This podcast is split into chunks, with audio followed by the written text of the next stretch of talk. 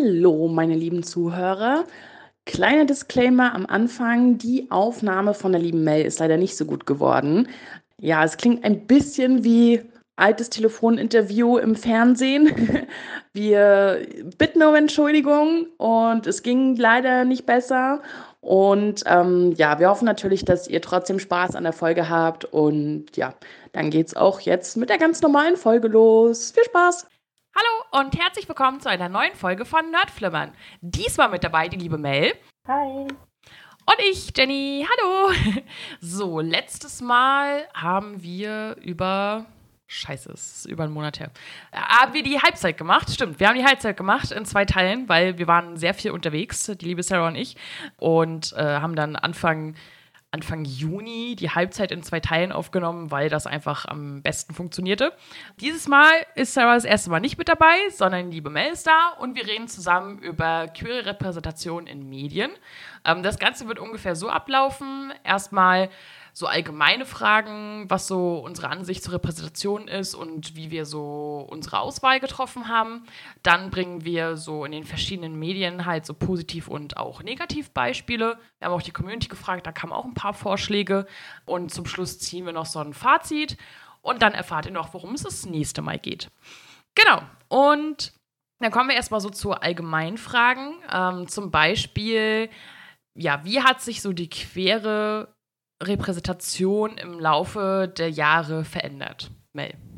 Ja, also ich kann das ja immer nur quasi mit der Zeit vergleichen, wo ich gemerkt habe, dass ich queer bin. Das war bei mir kurz vor meinem äh, Uni-Beginn, also ungefähr 2012. Und ich weiß noch, dass es damals, also zumindest gefühlt, eigentlich noch gar nicht so viel Repräsentation irgendwie gab. Also so richtig erinnern kann ich mich eigentlich damals nur an äh, Grey's Anatomy, wo es dann eben Kelly und Arizona gab. Und so richtig reingekommen bin ich eigentlich mit Glee. Aber so in anderen Serien kann ich mich eigentlich kaum daran erinnern. Vor allem an ähm, lesbische Repräsentation, noch weniger als an Schule. Also ich habe das Gefühl, dass es damals zu der Zeit auf jeden Fall deutlich mehr schwule Repräsentation gab als irgendwie alles andere und ähm, dass sich das erst mit der Zeit so ein bisschen geändert hat. Ja, also mh, mm, ich finde halt, ich fand halt vorher war es halt sehr stigmatisiert, teilweise auch negativ behaftet. Dann kam auch schon vor 2012 halt äh, dann äh, Serien, die es halt auch mit als Hauptthematen, die haben wir dann nachher auch als Beispiele. Und dann wurde es halt nach und nach normalisiert. Gehen wir sonst dann halt einmal darin über, was wir denn von der derzeitigen Repräsentation erstmal so im Allgemeinen halten? Ich finde, so inzwischen hat die sich halt eigentlich ähm, ganz gut gemacht im Vergleich zu damals. Es gibt wesentlich mehr Repräsentation, was schon mal sehr gut ist. Ich muss aber sagen, dass es immer noch äh, viel Potenzial nach oben gibt. Also meiner Meinung nach ist es zum Beispiel so, dass äh, die Repräsentation noch sehr auf diese Buchstaben L, G und T fokussiert sind und alles andere eigentlich nur Randerscheinungen bis teilweise gar nicht vorhanden sind. Da muss auf jeden Fall noch äh, gut dran gearbeitet werden, dass da halt auch noch ähm, viel mehr auf andere Identitäten Sexualitäten eingegangen wird und ähm, auch, dass mehr queere SchauspielerInnen auch queere Rollen spielen und nicht nur ähm, heterosexuelle äh, SchauspielerInnen diese Rollen übernehmen, weil immer mehr Leute sich auch jetzt einfach äh, zu ihrer Sexualität bekennen und da finde ich das dann wichtig, dass diese Leute dann auch die Möglichkeit haben, das rollentechnisch irgendwie auslegen zu dürfen. Mhm. Ja, finde ich auch. Also ich finde, ist jetzt schon wesentlich vielfältiger als vorher, klar. Und auf jeden Fall wäre es halt schon super, wenn die entsprechenden Schauspieler halt auch die entsprechenden Rollen spielen würden. Früher war es ja halt auch teilweise so, dass halt queere Schauspieler halt Hetero-Rollen ähm, gespielt haben und so weiter. Und ich finde, manchmal ist, naja, nicht zu viel, sondern es gibt halt manchmal so Situationen, gerade halt vor allem auch so in Serien oder Filmen, wo man sich so denkt, so, okay, die Rolle wurde jetzt nur äh, queer reingeschrieben, damit sie da ist. So, ne? Also, dass man halt so, als wenn man eine Quote erfüllen müsste. Ich finde das halt total unnötig, wenn du halt irgendwie was schreiben willst, was halt jetzt äh, keine Ahnung, nun mal keine schwule oder lesbische Person oder äh, anderer Sexualität äh, halt irgendwie äh, mit drin ist, dann ist es halt so. Und manchmal fühlen sich dann halt so Charaktere so ein bisschen wasted an, weil man einfach fühlt, dass die nur da sind, dass man halt äh, so eine Person halt dort drin hat. So. Das ist halt manchmal ein bisschen nervig. Aber ansonsten ist es auf jeden Fall besser. Wir haben ja jetzt halt auch einige positive und auch negative Beispiele aufgeführt. Wie, ja, wie bist du denn da an die Liste rangegangen? Ist es sinnvoll, alles auf, aus, aufzuführen? Also hattest du irgendwie das Gefühl, so ja, das hat eine Repräsentation, aber das habe ich jetzt nicht aufgeschrieben, weil es ist nicht unbedingt positiv oder negativ, es ist einfach da. Also wie bist du da so rangegangen? Ja, also weil ich mich ja persönlich auch sehr viel, zum Beispiel auf meinem Twitter-Account, ähm, mit queerer Repräsentation beschäftige, führe ich ja auch so eine Liste nebenbei, wo ich alles irgendwie aufliste, äh, was mir so an queerer Repräsentation oder vorrangig ähm, WLW-Repräsentation unterkommt. Und die bin ich dann halt durchgegangen. Und es gibt halt zu jedem Medium tatsächlich oder zu den meisten Medien unglaublich viel, gerade halt im Serien- und Buchbereich. Und da kann man halt gar nicht alles aufzählen, weil das einfach, da könnten wir wahrscheinlich Tage drüber reden. Deswegen habe ich versucht, mir überall das rauszupicken, wo meiner Meinung nach irgendeine Besonderheit dran ist, die für mich selber die Repräsentation halt ein bisschen besonders gemacht hat. Weil wie du gesagt hast, nur das schlichte Dasein von Repräsentation ist, ist ja schön und gut, das will ich auch gar nicht irgendwie runterspielen, aber es ist halt nicht immer deswegen automatisch direkt super gut, nur weil es diese Repräsentation gibt. Und ähm, deswegen haben wir ja auch geguckt, ob wir Negativbeispiele finden. Ja, genau. Also bin ich halt eh nicht rangegangen. Es gibt natürlich halt, also wir haben schon einiges aufgezählt, aber es gibt natürlich noch, also, gerade im Serienbereich auch, ähm, zumindest aus meinem Blickwinkel, äh, gibt es halt noch viel mehr, wo halt mal eine queere Person irgendwie drin vorkommt. Aber es lohnt sich halt nicht immer, alles aufzuführen, weil man sich halt dann auch so denkt, so ja, ist halt da, aber ja, ist jetzt halt auch irgendwie nicht so nicht so das Ding gewesen, so, ne? Deswegen, dass man da halt ein bisschen differenziert sozusagen und dann auch sagen kann, okay, warum nehme ich dieses Beispiel und nicht, da ist jemand drin, so, ja, wow, so, ne? Genau. Dann gehen wir sonst auch gern schon mal äh, in die Beispiele über. Wir fangen halt mal so mit so Serien, Webserien, Reality TV halt an da habe ich natürlich als allererstes aufgeschrieben Queer Eye plus halt auch Queer Eye Germany. Ja, wir haben im Podcast schon öfter darüber geredet, Queer Eye ist einfach Liebe. Das sind halt fünf wundervolle Menschen, die halt das Leben anderer sehr positiv verändern und äh, immer sehr respektvoll sind und sowohl halt bei den Leuten, bei denen sie zu Besuch sind, als auch die Fab Five selbst sind halt sehr divers, ähm, sowohl von der äh, Sexualität und Identität her, als auch von der Herkunft. Und ähm, das ist halt alles immer super schön und deswegen kann man das eigentlich gar nicht oft genug erwähnen. Und Mel soll es endlich mal gucken. ja, ich habe jetzt tatsächlich im Rahmen des Podcasts ähm, eine Staffel angefangen. Ich wusste halt auch vorher gar nicht, dass das so eine Makeover-Serie ist, um ehrlich zu sein. Und habe jetzt drei oder vier Folgen geguckt und lieb's jetzt schon. Also sobald ich Zeit habe, werde ich auf jeden Fall alles durchbingen. Ja. Mach das mal. Ja. ja, bei mir wäre das Beispiel, was mir immer als, mit als allererstes einfällt, weil es einfach so natürlich in die Story integriert ist. Shiva, das ist eine Zeichentrickserie auf Netflix.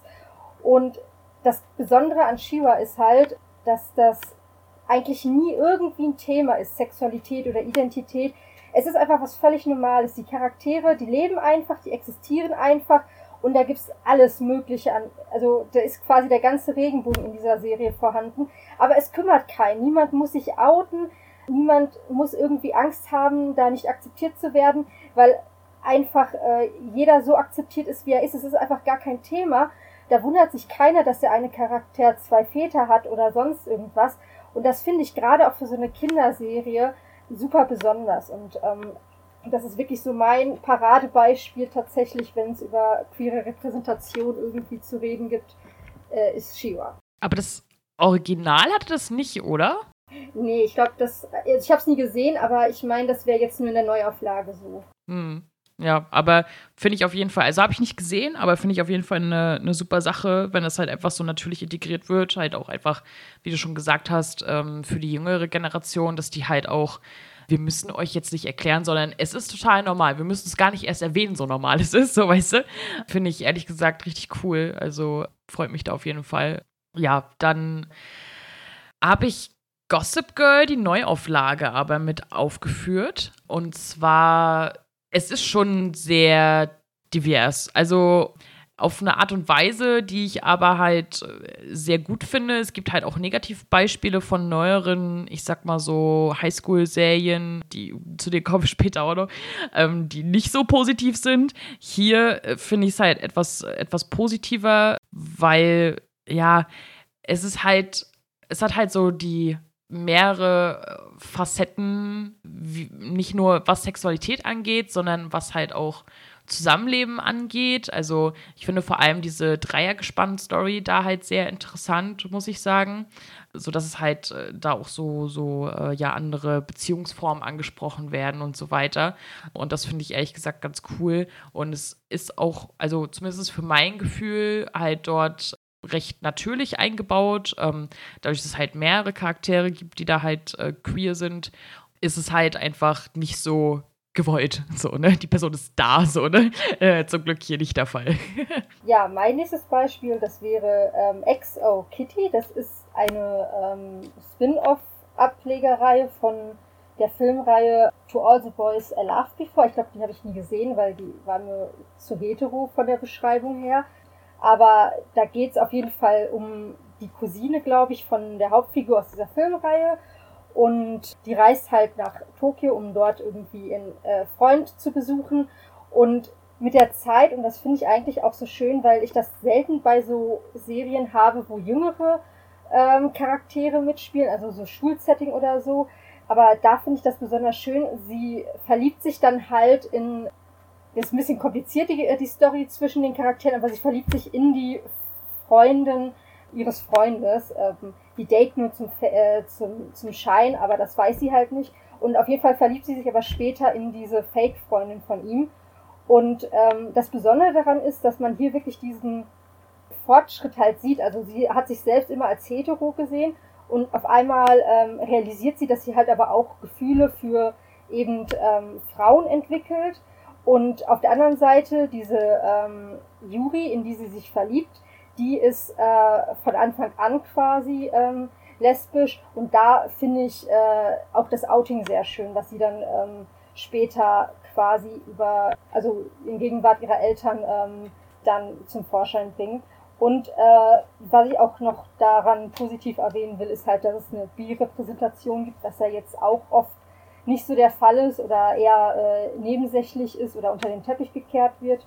Und das habe ich gar nicht erwartet. Also ich habe die Serie einfach nur so zum Spaß angeguckt, war aber dann doch positiv positiver überrascht davon, als ich ursprünglich gedacht hätte. Ja, ich, ich habe, glaube ich, mal den ersten To All the Boys gesehen. Und das ist schon sehr Teenie-Kitsch, muss ich sagen. Also es, äh, warst du nicht so viel verpasst, um ehrlich zu sein.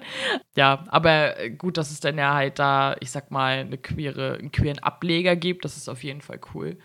Dann ja, ein bisschen zusammengefasst. Äh, ich habe ja vorhin schon darüber geredet, es gab halt auch vor, äh, ich sag mal so um die 2012 ja auch schon Serien, die sich da, ich sag mal, in Anführungszeichen was getraut haben und wo halt, ja, schwul oder lesbisch sein halt als Hauptthema gemacht wurde. Das ist zum einen Queer's Fork, eine ja, Serie mit äh, maßgeblich äh, schwulen Hauptcharakteren. Und dann ähm, haben wir beide noch aufgeschrieben, halt wie L-Word, ähm, inklusive der Fortsetzung, würde ich eigentlich äh, maßgeblich sagen, Generation Q.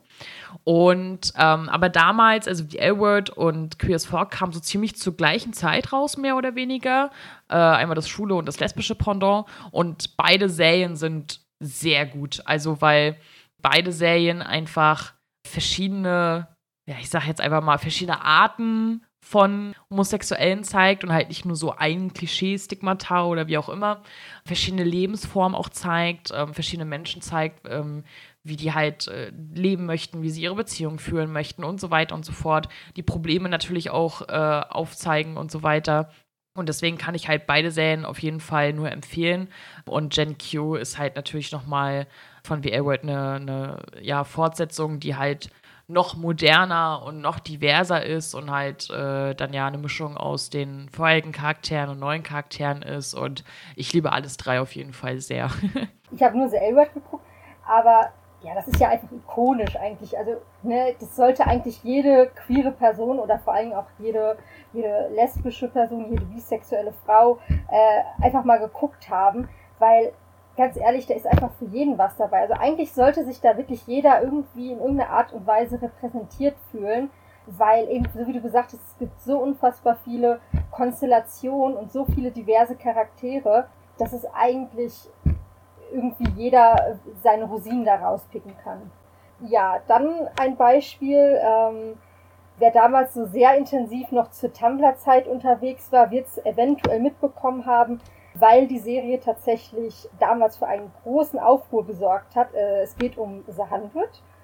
Und da ist im Vordergrund die äh, bisexuelle Clark, die sich dann irgendwann in der dritten Staffel in eine Frau verliebt. Und das ist ähm, ein super starker Charakter. Ähm, die ist die Anführerin von allen Stämmen, die quasi auf dieser Erde existieren. Also die Erde, das ist so ein Szenario, dass die Erde unbewohnt ist und von nur von bestimmten Stämmen ähm, bewohnt werden kann. Und dieser Charakter, in den sie sich verliebt, ist quasi der Leader aller Clans, die es zu dieser Zeit gibt. Und das ist deshalb auch so besonders, weil das erstmal so zwei komplett, also dieser, dieser Gegensatz, äh, sind das die Menschen, die da nicht auf der Erde leben können, wozu halt auch Clark zählt, die aus dem Weltall quasi auf die Erde kommt und diese Menschen, die halt auf der Erde leben und die sich eigentlich erstmal äh, feindlich gesinnt äh, sind. Und da entsteht dann halt eine wirklich starke Liebe raus, die halt, und das finde ich eben auch ähm, sehr besonders, trotz dessen, dass in äh, Staffel 3 später auch was äh, Schlimmes passiert, wo ich an einem anderen Punkt später nochmal drauf eingehen werde, trotzdem dem Charakter treu ist. Also es wird dann später, Clark war halt trotzdem die ganze Zeit äh, weiterhin auch bisexuell und hat Frauen irgendwie ähm, gedatet und jetzt nicht nur den, den männlichen Part, obwohl man da jetzt äh, die ganze Zeit dachte, sie würde sich dann in ihren besten Freund verlieben, weil der die ganze Zeit in sie verliebt war und eben es war so das erste Mal, dass man wirklich auch das Gefühl hatte, dass ein Charakter, also das war zumindest mein Empfinden, dass ein Charakter auch wirklich ähm, bisexuell ist. Ja, habe ich auf meinem Zettel die Serie. Schon seit Ewigkeiten. Mal schauen, ob ich sie irgendwann mal gucke. Aber wir kommen ja nachher nochmal auf die. du hast sie ja nochmal aufgeführt. Ja, es gibt halt noch ein paar Serien, wo es halt auch so, ich sag mal, das Hauptthema eigentlich was anderes ist. Äh, ist aber halt relativ natürlich halt trotzdem einfach eingebaut ist. Das sind äh, für mich halt nochmal so äh, Grey's Anatomy, du hast es vorhin schon erwähnt. Aber auch zum Beispiel The Walking Dead, wo dann halt, ja, lesbische und oder schwule Paare gezeigt werden und das halt einfach, ja, voll normal ist, mehr oder weniger, auch wenn bei The Walking Dead da voll der krasse America-Skandal war. Oh mein Gott. Ich kann mit meinen Kindern nicht mal The Walking Dead gucken, da haben sich zwei Männer geküsst, geküsst und ich denke mir so, du hast mit deinen Kindern The Walking Dead geguckt. so, aber egal. So, genau, also da sind halt auch so so Beispiele, wo es halt äh, sehr, äh, sehr natürlich eingebaut ist und halt auch, dadurch, dass es schon Erwachsene sind, halt auch ein bisschen weniger mit Struggle und so, weil es halt keine, ich sag mal, keine, keine Teenie-Serien sind sozusagen. Sind es halt ganz gute Beispiele auf jeden Fall. Mhm. Ja, eine Serie, wo ich auch ähm, finde, dass das sehr natürlich integriert wurde, ist Sense8. Das ist ähm, ja auch eines der ersten Netflix-Originale, die ich damals gesehen habe, das ist auch schon relativ alt, sag ich mal. Und da ist es halt so, dass also acht ähm, Charaktere, die über die ganze Welt verstreut sind und die in verschiedenen Ländern leben, quasi per Gedanken miteinander kommunizieren und auch ihre Gefühle teilen können. Und ähm, von, ich glaube, die Hälfte der Charaktere ist queer. Und es ist auch ganz oft so, dass wenn die dann irgendwelche Gefühle empfinden, dass halt die anderen sieben das eben mitbekommen. Und das sorgt halt zum Beispiel auch für Szenen, das ist immer ganz amüsant. Es gibt, glaube ich, jede Staffel so eine große Massenorgien-Szene, weil die auf einmal alle super horny sind und das sich dann auf alle überträgt. Und dann wird das in der Serie so dargestellt, als würden die jetzt komplett alle zusammen miteinander schlafen. Und da ist es halt auch nie irgendein Thema oder so groß, ob da jetzt jemand queer ist. Es gibt auch eine, eine Transperson, die auch äh, zufällig in The L-Word eine Rolle spielt und so. Also, aber da ist es halt so cool, dass eben die anderen Charaktere halt auch die Ängste und Sorgen ähm, aber auch die glücklichen Momente von den anderen sieben spüren. Ja, ist auch eine Serie, die ich schon auf dem Zettel habe seit einer Weile und irgendwann auch mal gucken werde. so, meine Liste ist sehr lang, was soll ich sagen? Aber ja, also ja, ich habe halt schon oft davon gelesen und ich finde halt auch, es klingt sehr cool. Bin immer für Orgien, warum nicht? Und deswegen äh, ist es schon, ist es schon was, was ich endlich mal irgendwann gucken sollte. Es gibt noch ein paar, ich sag mal, Gefängnisbeispiele. Da wären halt zum einen Wentworth, ist eine australische Gefängnisserie. Ähm, Vis-a-vis ist eine spanische Gefängnisserie und natürlich halt der Klassiker Orange is the New Black als äh, amerikanische Gefängnisserie und also im Sinne von Frauengefängnis und ja, wo Frauengefängnis ist, sind lesbische Beziehungen nicht weit. Deswegen sind es halt natürlich auch sehr ja, sehr spannende äh, Geschichten, sehr coole Repräsentationen. Natürlich auch teilweise ein bisschen mit Probleme verbunden, weil halt ja nicht ein kompletter Frauenknast lesbisch ist. So, ne? Und ja, äh, ich sag mal so, müsst ihr halt entscheiden, wie viel Gewaltgrad ihr haben möchtet. Also, wenn ihr halt eher so Dramedy und so, ne, dann halt so Orange New Black Wentworth ist da schon ein bisschen härter und Escalation ist halt vis-à-vis, -vis, also ähm, da geht's richtig ab. Genau, also je nachdem, was für einen Gewaltgrad ihr haben möchtet, äh, während ihr Frauenknastserien guckt, äh, müsst ihr euch dann halt entscheiden, was davon ihr gucken wollt. ähm, ja, also Orange is the New Black habe ich auch gesehen, die anderen beiden Sachen noch nicht. Vis-à-vis -vis wollte ich eigentlich auch mal irgendwann gucken, aber bin ich auch noch nicht zugekommen. Aber bei Orange is the New Black, da stimme ich da auf jeden Fall auch zu, weil ich finde auch gerade eben, weil das ein ganzes Gefängnis nur mit Frauen ist und da natürlich jede komplett anders ist als die andere, können sich da so viele interessante Konstellationen auch irgendwie rausentwickeln. Und da gibt es auch wirklich viel an Repräsentation. Also allein wenn ich zum Beispiel auch an Sophia denke und so, es wird auf jeden Fall echt nie langweilig, wenn man das guckt. Plus der Humor ist einfach genial. Also die Serie kann ich auch definitiv empfehlen. Ja, genau. Also wir haben halt eine Transfrau zum Beispiel. Wir haben verschiedene Arten von lesbischen Frauen. Zum Beispiel äh, die Hauptcharakterin ist halt äh, eine bisexuelle Frau und ich mag halt das auch, dass man von den Charakteren halt dann auch immer die Hintergrundgeschichte äh, so erfährt und so. Also Orange New Black ist auf jeden Fall sehr zu empfehlen. Also guckt es. ja, ich würde auch mal einmal auf die ähm, Webserien ähm, zurückkommen. Also ich habe da namentlich eigentlich drei Stück. Als eine wäre Camilla. Das ist eine Adaption des gleichnamigen Romans von ähm, Joseph Sheridan Le Fanu und existierte tatsächlich sogar noch vor ähm, Dracula. Und da ist es tatsächlich auch so, dass wenn man das Buch liest, die Story ist so ganz leicht, könnte man meinen, das ist queer. Aber ich weiß nicht, ob das so damals tatsächlich die Intention des Autors war, das so darzustellen, weil es ist wirklich schon ziemlich alt. Und das wurde dann in einer Webserie äh, adaptiert und die könnte queerer nicht sein. Sehr besonders finde ich, dass ich mal in einem Interview ähm, dazu gesehen habe äh, oder gehört habe, dass wohl 90 bis 95 Prozent des ganzen Casts, aber auch der Mitwirkenden selber queer sein soll.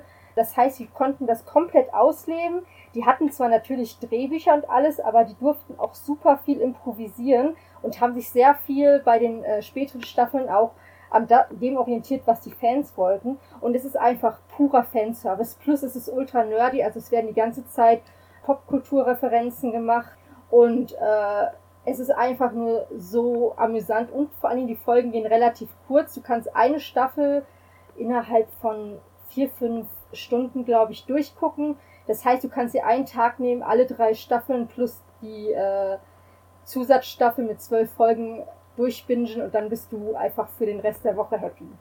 Ähm, und die anderen zwei Serien, die sind, äh, gehen in eine ähnliche Richtung. Stupid Wife, das ist eine spanische Webserie.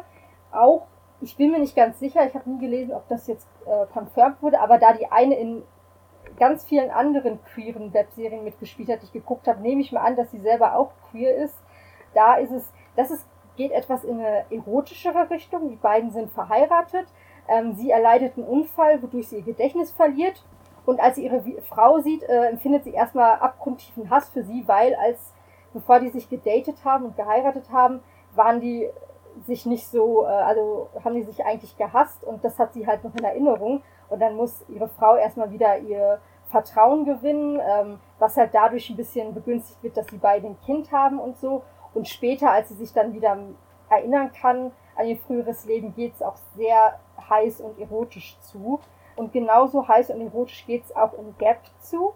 Ähm, das ist eine thailändische Webserie und wie der Name schon vermuten lässt, geht es da tatsächlich um eine Age Gap. Ähm, es geht um eine Chefin und ihre Angestellte. Die Angestellte ist so, ich glaube, acht Jahre jünger und ist ein sehr großer Fan von ihr, weil irgendwie in der Kindheit hat äh, die Chefin ihr ja nicht das Leben gerettet, aber sie sehr beeindruckt und äh, seitdem ist sie quasi in sie verliebt und hat dann alles getan, um in dieser Firma arbeiten zu können und schafft es dann auch. Und dann passiert wirklich, dass sich die beiden ineinander verlieben. Und trotz dessen, dass eben der eine Charakter noch relativ jung ist ähm, und ich glaube auch in echt sind die beiden noch etwas jünger, geht es halt wirklich sehr heiß her, dazu, äh, geht es in der Serie sehr heiß herzu. Und das äh, ist wohl bei Thai-Serien, habe ich mal gehört, im Gegensatz zu anderen asiatischen ähm, Ländern relativ oft der Fall, dass da die, auch im Voice Love-Bereich, dass diese Girls- und Voice Love-Serien ähm, tatsächlich sehr beliebt sind und auch sehr populär. Und das ähm, fand ich halt auch sehr cool bei der Serie. Ja, wie spreche ich das aus? Camilla? Camilla? Ka Camilla, Camilla einfach. Camilla. Da hattest du mir schon mal von erzählt, das habe ich auch auf meiner Liste, aber bisher noch nicht gesehen. aber ja, also es klingt halt alles sehr interessant, vor allem so Spanisch und Thai. Ich mag es halt auch, wenn man irgendwie halt von so anderen Ländern das halt mal so mitbekommt, als immer nur so amerikanische Sachen, sag ich jetzt mal wenn wir halt gerade im Bereich der Webserien waren, können wir ja gern ähm, auch mal kurz über Scam bzw. Druck reden. Scam habe ich nicht gesehen, tatsächlich, ähm, aber Druck habe ich gesehen, gerade erst dieses Jahr. Und ja, ist halt auch so eine Jugendserie, kann man auf YouTube gucken und äh, hat halt immer in jeder Staffel so den Fokus auf eine Person in der Gruppe. Und da äh, sind halt auch ja, ich sag mal, zumindest einmal bisexuelle und einmal eine lesbische und einmal, weiß ich gar nicht, wie er sich bezeichnet hat, Person mit bei, die halt auch so den Fokus haben, sag ich jetzt mal, und halt eine ganze Staffel für sich haben und es ist halt nicht nur sehr divers im Sinne von Sexualität und Identität, sondern ist auch sehr divers im Sinne von ja, Herkunft ähm, und Problemen und so weiter. Und äh, ja, ich sag mal, die von den acht Staffeln bei Druck fand ich halt die letzten zwei, haben sie auf einmal angefangen, in unserem Englisch zu reden. Das war ein bisschen nervig. Aber ansonsten äh, hat mir das überraschend gut gefallen, muss ich sagen. ja, bei mir war es ja genau umgekehrt. Ich habe ähm, Scam geguckt und das ist ja das gibt es ja, glaube ich, in mehreren Ländern inzwischen. Also ich glaube, den Ursprung ja. hat das in, in, Schweden oder Norwegen oder so. Norwegen, glaube ich. Norwegen. Und da ist auch, glaube ich, die ersten ein, zwei Staffeln drehen sich da auch um einen ähm, schwulen Jungen. Und dann wurde das so erfolgreich, dass sie mehrere Staffeln geschaut ha äh, produziert haben. Ich habe tatsächlich Staffel, jetzt lass mich nicht lügen, sechs und sieben, glaube ich, von der französischen Variante gesehen, weil ich da auch irgendwie auf YouTube mal ein Video empfohlen bekommen habe, dass es da auch ein äh, WLW-Couple gibt und das ist halt ähnlich eigentlich wie in dem deutschen Ableger auch, dass sich jede Staffel um einen Charakter besonders dreht. Äh, in dem französischen ähm, Pendant ist es dann eben Lola ist, glaube ich, die Hauptfigur, die sich dann halt auch in äh, eine Frau verliebt und dann geht das eine Staffel lang darum, wie die sich ineinander verlieben und in der anderen Staffel eher um so andere Probleme, die sie dann als Paar zusammen bewältigen müssen. Und da fand ich halt auch äh, diesen Aspekt, den du gerade genannt hast, mit so Produktionen, die in anderen Ländern spielen, auch super interessant, weil das ja eben in Frankreich spielt und ich glaube, so aus Frankreich, aus der Ecke, habe ich vorher auch noch nie irgendwie groß was gesehen, deswegen hat mich das auch noch zusätzlich äh, bei der Serie sehr interessiert. Genau, dann würde ich noch auf eine Herzensangelegenheit zurückkommen, wo ich erstmal ganz geschockt war, als ich die in der Vorbereitung vergessen habe, weil das für mich eigentlich eine der schönsten Liebesgeschichten ist, die ich je irgendwo gesehen habe. Und das äh, Ironische daran ist, dass es eigentlich ähm, eine Horrorserie ist. Und zwar geht es um Haunting of Bly Manor.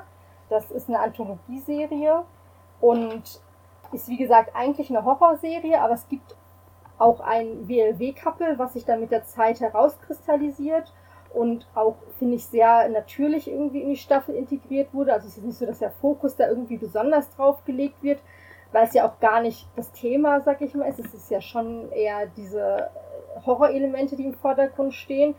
Aber ganz besonders die letzte Folge hat mich sehr gekillt, weil die beiden in der letzten Folge quasi ihr ganzes Leben zusammen, was sie halt äh, verbringen durften, das wurde einmal nochmal so aufgezeigt. Das waren wunder, wunderschöne Szenen. Und dann ähm, hatten sie ausnahmsweise, also nicht ausnahmsweise, das passiert ja leider sehr oft, dass ähm, solche Geschichten kein Happy End haben. Da war das auch der Fall. Aber im Gegensatz zu sonst konnte ich diesmal überhaupt nicht böse oder traurig darüber sein, weil es absolut nachvollziehbar war, dass äh, eine der beiden sterben musste. Und es hat mir so das Herz zerrissen, diese Szene zu sehen, aber es war auch einfach so schön gemacht. Vor allen Dingen, weil ähm, die, die allerletzte Szene quasi daraus besteht, dass die Verstorbene irgendwie immer noch anwesend ist, ähm, auch wenn sie natürlich nicht mehr äh, körperlich unter den Lebenden weilt und dann so ihre Hand auf die Schulter von ihrer ähm, Geliebten legt und damit endet dann quasi auch die Staffel und ähm, als ich das das erste Mal geguckt habe, ich musste einfach trotzdem Wasser weinen, weil das einfach so schön war. Ja. Ja, äh, weiß ich ja. Also habe ich auch gesehen. Mich hat die Story jetzt nicht so mitgenommen, aber das ist ja auch okay. Ich bin vielleicht ein bisschen unemotionaler. Wobei, wenn ich bedenke, wie viel ich bei QI heule, dann wahrscheinlich nicht. Aber, aber äh, da hat ja jeder so, so sein, sag ich mal. Ja, es gibt halt gerade jetzt heutzutage auch noch so viel so Teenie-Kram. Ne? Da ist halt immer irgendwas mit dabei. Die es halt auch gut machen, zum Beispiel Sex Education. Die sind ja komplett frei für alles so, ne? Also ob es jetzt Sexualität ist, ob es halt Identität ist, ob es halt Allgemeinheit das Reden über Sex ist. Ich meine, der Name sagt es ja schon. Ich feiere die Serie wirklich sehr. Auch Klassenunterschiede und weiß ich nicht was alles, kulturelle Unterschiede. Also Sex Education behandelt wirklich sehr viel. Auch so im, ich sag mal, im Highschool-Bereich äh, ist halt auch so Hardstopper zum Beispiel auch ganz süße Gay-Story und äh, finde es schön, wie viel da halt auch so gezeigt wird, wie viele verschiedene Arten von Menschen es gibt, die die halt sich verleugnen, die die halt sich gerade finden, die die halt dazu stehen, dann halt drumherum, die dich akzeptieren, die die halt so ein bisschen überkompensieren und halt dich vor allem beschützen wollen und solche Sachen halt und auch äh, so Sachen wie Riverdale und äh, Atypical sind halt auch so eine klassischen Highschool-Sachen, Atypical mag ich persönlich eigentlich noch mal lieber wegen der anderen Repräsentation, weil ich halt äh, die Repräsentation von Autismus da sehr, sehr schön finde. Aber die Schwester ist halt äh, oder stellt halt fest, dass sie halt gar nicht so auf Jung steht. so.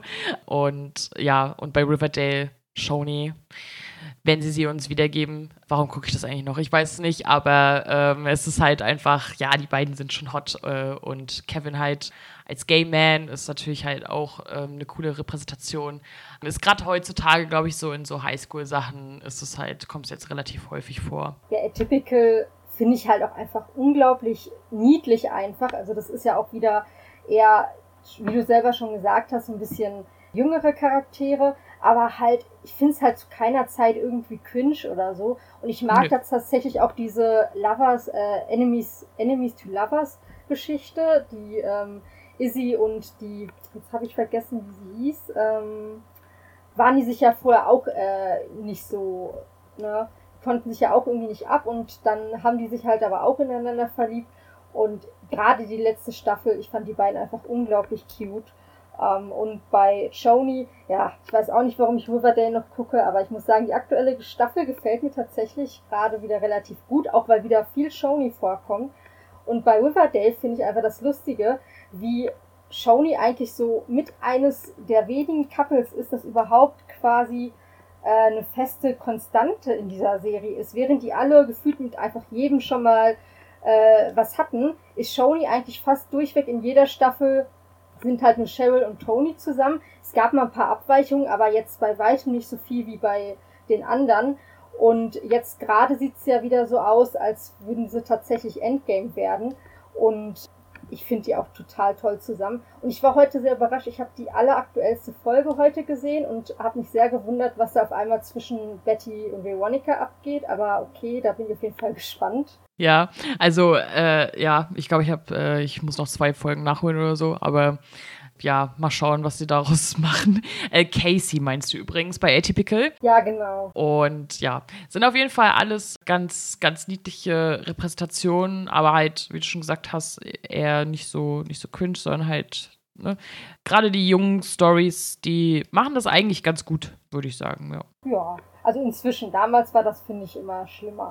Ja, ich habe noch ein Beispiel von einer Serie, die ich jetzt erst kürzlich entdeckt habe, was daran liegt, dass das ein Apple TV Original ist und ich bis vor einer Zeit das noch nicht hatte. Und zwar geht es um ähm, Sie, Reich der Blinden. Und da geht es eigentlich darum, dass alle auf der Welt erblindet sind, bis auf ganz wenige Ausnahmen. Und eine dieser Ausnahmen ist die Tochter des äh, Stammesführers, um den es quasi die ganze Zeit geht. Und Sie wird dann irgendwann gefangen genommen, weil sich die ganzen Clans auch gegenseitig beherrschen und soll als Druckmittel benutzt werden. Und ähm, die Wächterin, die sie quasi bewachen soll, ähm, kann auch sehen, was sie dann irgendwann herausfindet. Und an der Serie gefällt mir besonders dieses, also Gegensätze und Gemeinsamkeiten. Die ähm, leben quasi in einer Welt, wo alle blind sind und die sich, äh, wo die sich irgendwie alle befeinden und dann haben sie aber diese eine Gemeinsamkeit, dass sie beide sehen können. Und das ist quasi so mit der Grundpfeiler äh, für diese Liebesgeschichte, die sich daraus entwickelt.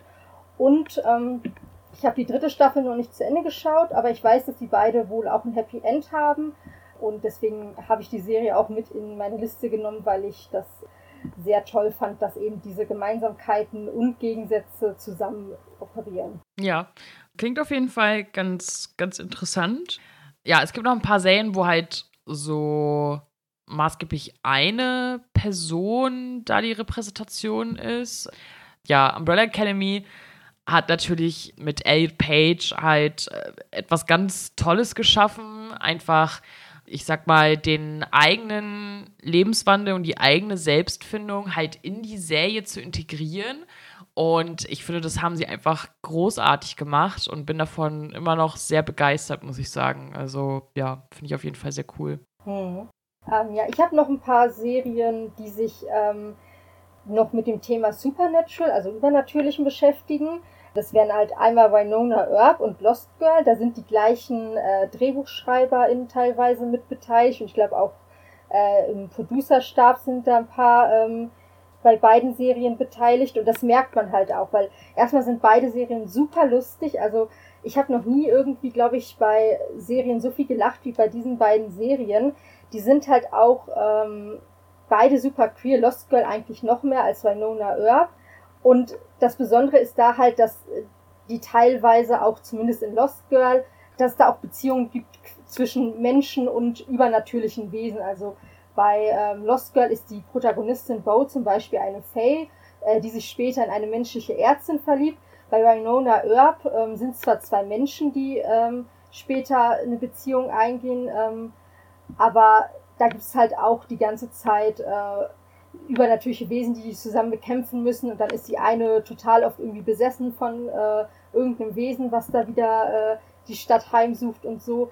Und eine andere Serie, die jetzt leider von Disney Plus irgendwie runtergenommen wurde, was ich auch nicht verstehe, weil die eigentlich relativ gut war, ist Motherland Fort Salem. Das ist auch wieder so eine Enemy to Lovers Geschichte.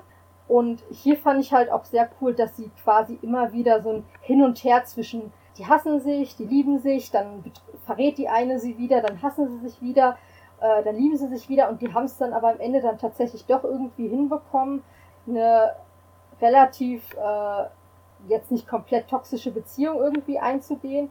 Und da ist es halt auch mit vielen äh, super, äh, mit vielen übernatürlichen Elementen verbunden, weil die sind äh, irgendwie so Hexen quasi, die irgendwie Menschen mit ihren Schreien töten können. Und dann gibt's da halt auch äh, Bösewichte und so. Aber das fällt halt so in diese Supernatural-Kategorie ähm, rein auf jeden Fall.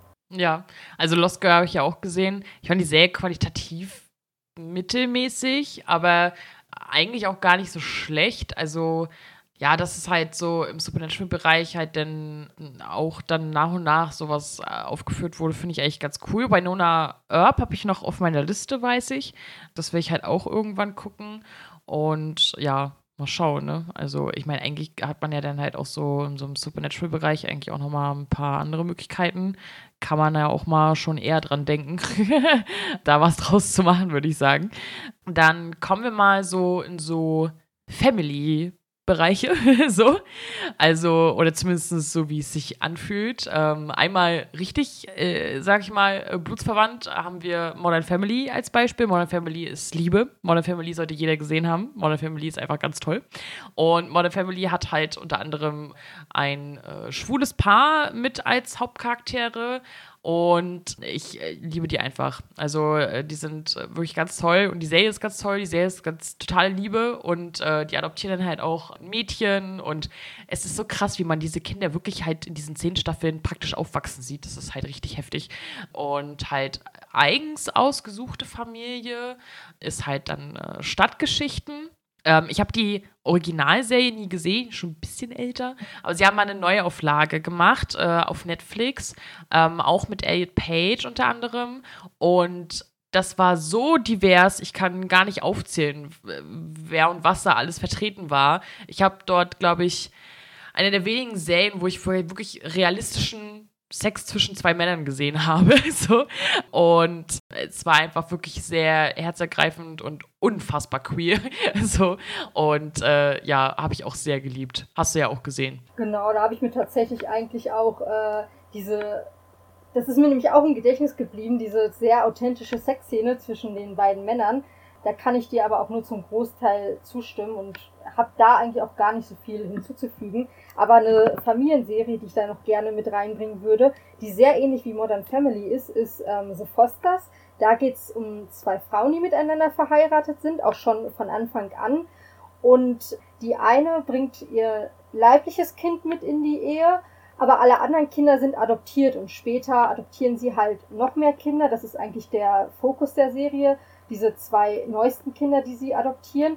Aber da gefällt mir halt besonders gut, weil man auch einfach mal dieses Leben von zwei verheirateten queeren Personen einfach mal mit beobachten kann und sehen kann, was die halt so für Probleme haben und auch merkt, dass es eigentlich die gleichen Probleme zum Großteil sind, die auch ganz normale Ehepaare haben, beziehungsweise das, was eben die Gesellschaft ja oft als normal betrachtet und dass sie sich da eigentlich nicht von äh, heterosexuellen Ehepaaren unterscheiden und da ist auch dieser Aspekt so schön, dass du eben diese Kinder aufwachsen siehst. Die sind zwar, also die altern jetzt nicht so viel über die Staffeln hinweg, aber trotzdem äh, finden sich gerade die adoptierten Kinder natürlich immer mehr in diese Familie ein, mit der sie am Anfang sehr viele Probleme hatten.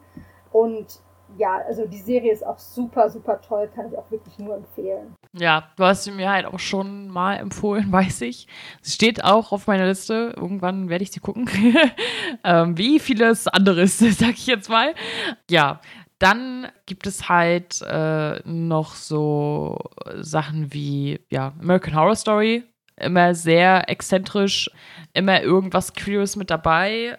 Manchmal halt auch dann ähm, mit dem Zeigen der negativen Aspekte, aber äh, grundsätzlich ist, äh, dadurch, dass Ryan Murphy ja selber schwul ist, ist halt American Horror Story halt immer sehr, ja, sehr offen. Ich weiß, gerade die lesbische Community kritisiert ihn halt viel ähm, und sagt halt so, hm, ja, und äh, wenn, dann macht er ja nur, ich sag mal, Fernsehen für schwule Menschen und äh, lesbische Frauen haben bei ihm immer halt so nicht so ein gutes äh, Ende oder so einen guten Weg in seinen Serien. Das mag natürlich sein, aber er ist halt auch ein schwuler Mann und es sind seine Serien. Also er kann machen, was er will.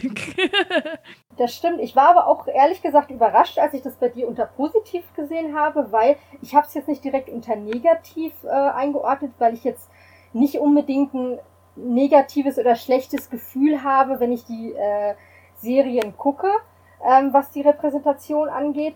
Aber also als gut, weiß ich nicht, ob ich die als gut bezeichnen würde. Ich habe zum Beispiel auch mal nachgeschaut und laut irgendeinem Wikipedia zu American Horror Story gibt es 23 queere Charaktere über alle Staffeln verteilt. von denen acht überlebt haben und von denen wurden aber fünf erst getötet und dann wiederbelebt. Deswegen zusätzlich zu dem, was du gesagt hast, dass eigentlich nicht ein glückliches lesbisches Ehepaar in diese in diesen Staffeln vorkommt. Also wir haben äh, sowieso erstmal relativ wenig lesbische Repräsentation und dann ist es meistens so, dass immer einer stirbt. Also bei Lana irgendwie die Geliebte ist ja gestorben und dann gab es ja in Kalt diese, dieses Ehepaar, wo Sarah Paulson auch irgendwie die eine Ehefrau gespielt hat, die dann äh, auch um, nee, sie hat dann ihre Frau umgebracht und so.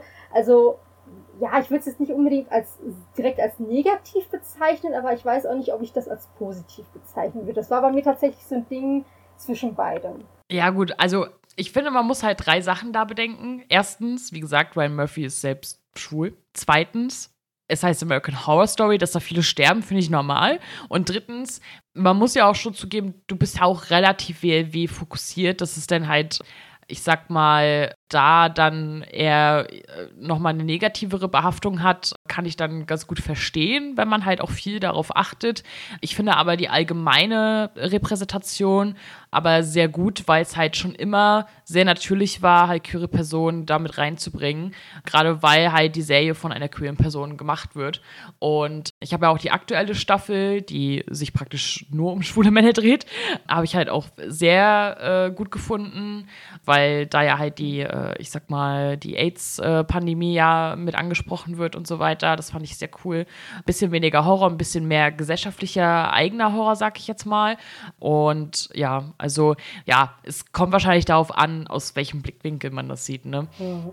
Ja, ich meine, du hast ja schon recht. Ich, für mich ist das nur eher so eine Serie, die in dieses Schema fällt, ähm, es gibt halt queere Repräsentation und das finde ich ja auch gut, aber ich finde jetzt nicht, dass sie irgendwie besonders hervorsticht oder halt jetzt in einem besonders guten Maße repräsentiert, außer dass sie halt da ist. Hm. Ja, gut. Genau, aber eine andere Serie, wo das äh, dann schon wieder anders aussieht, ist ähm, Station 19.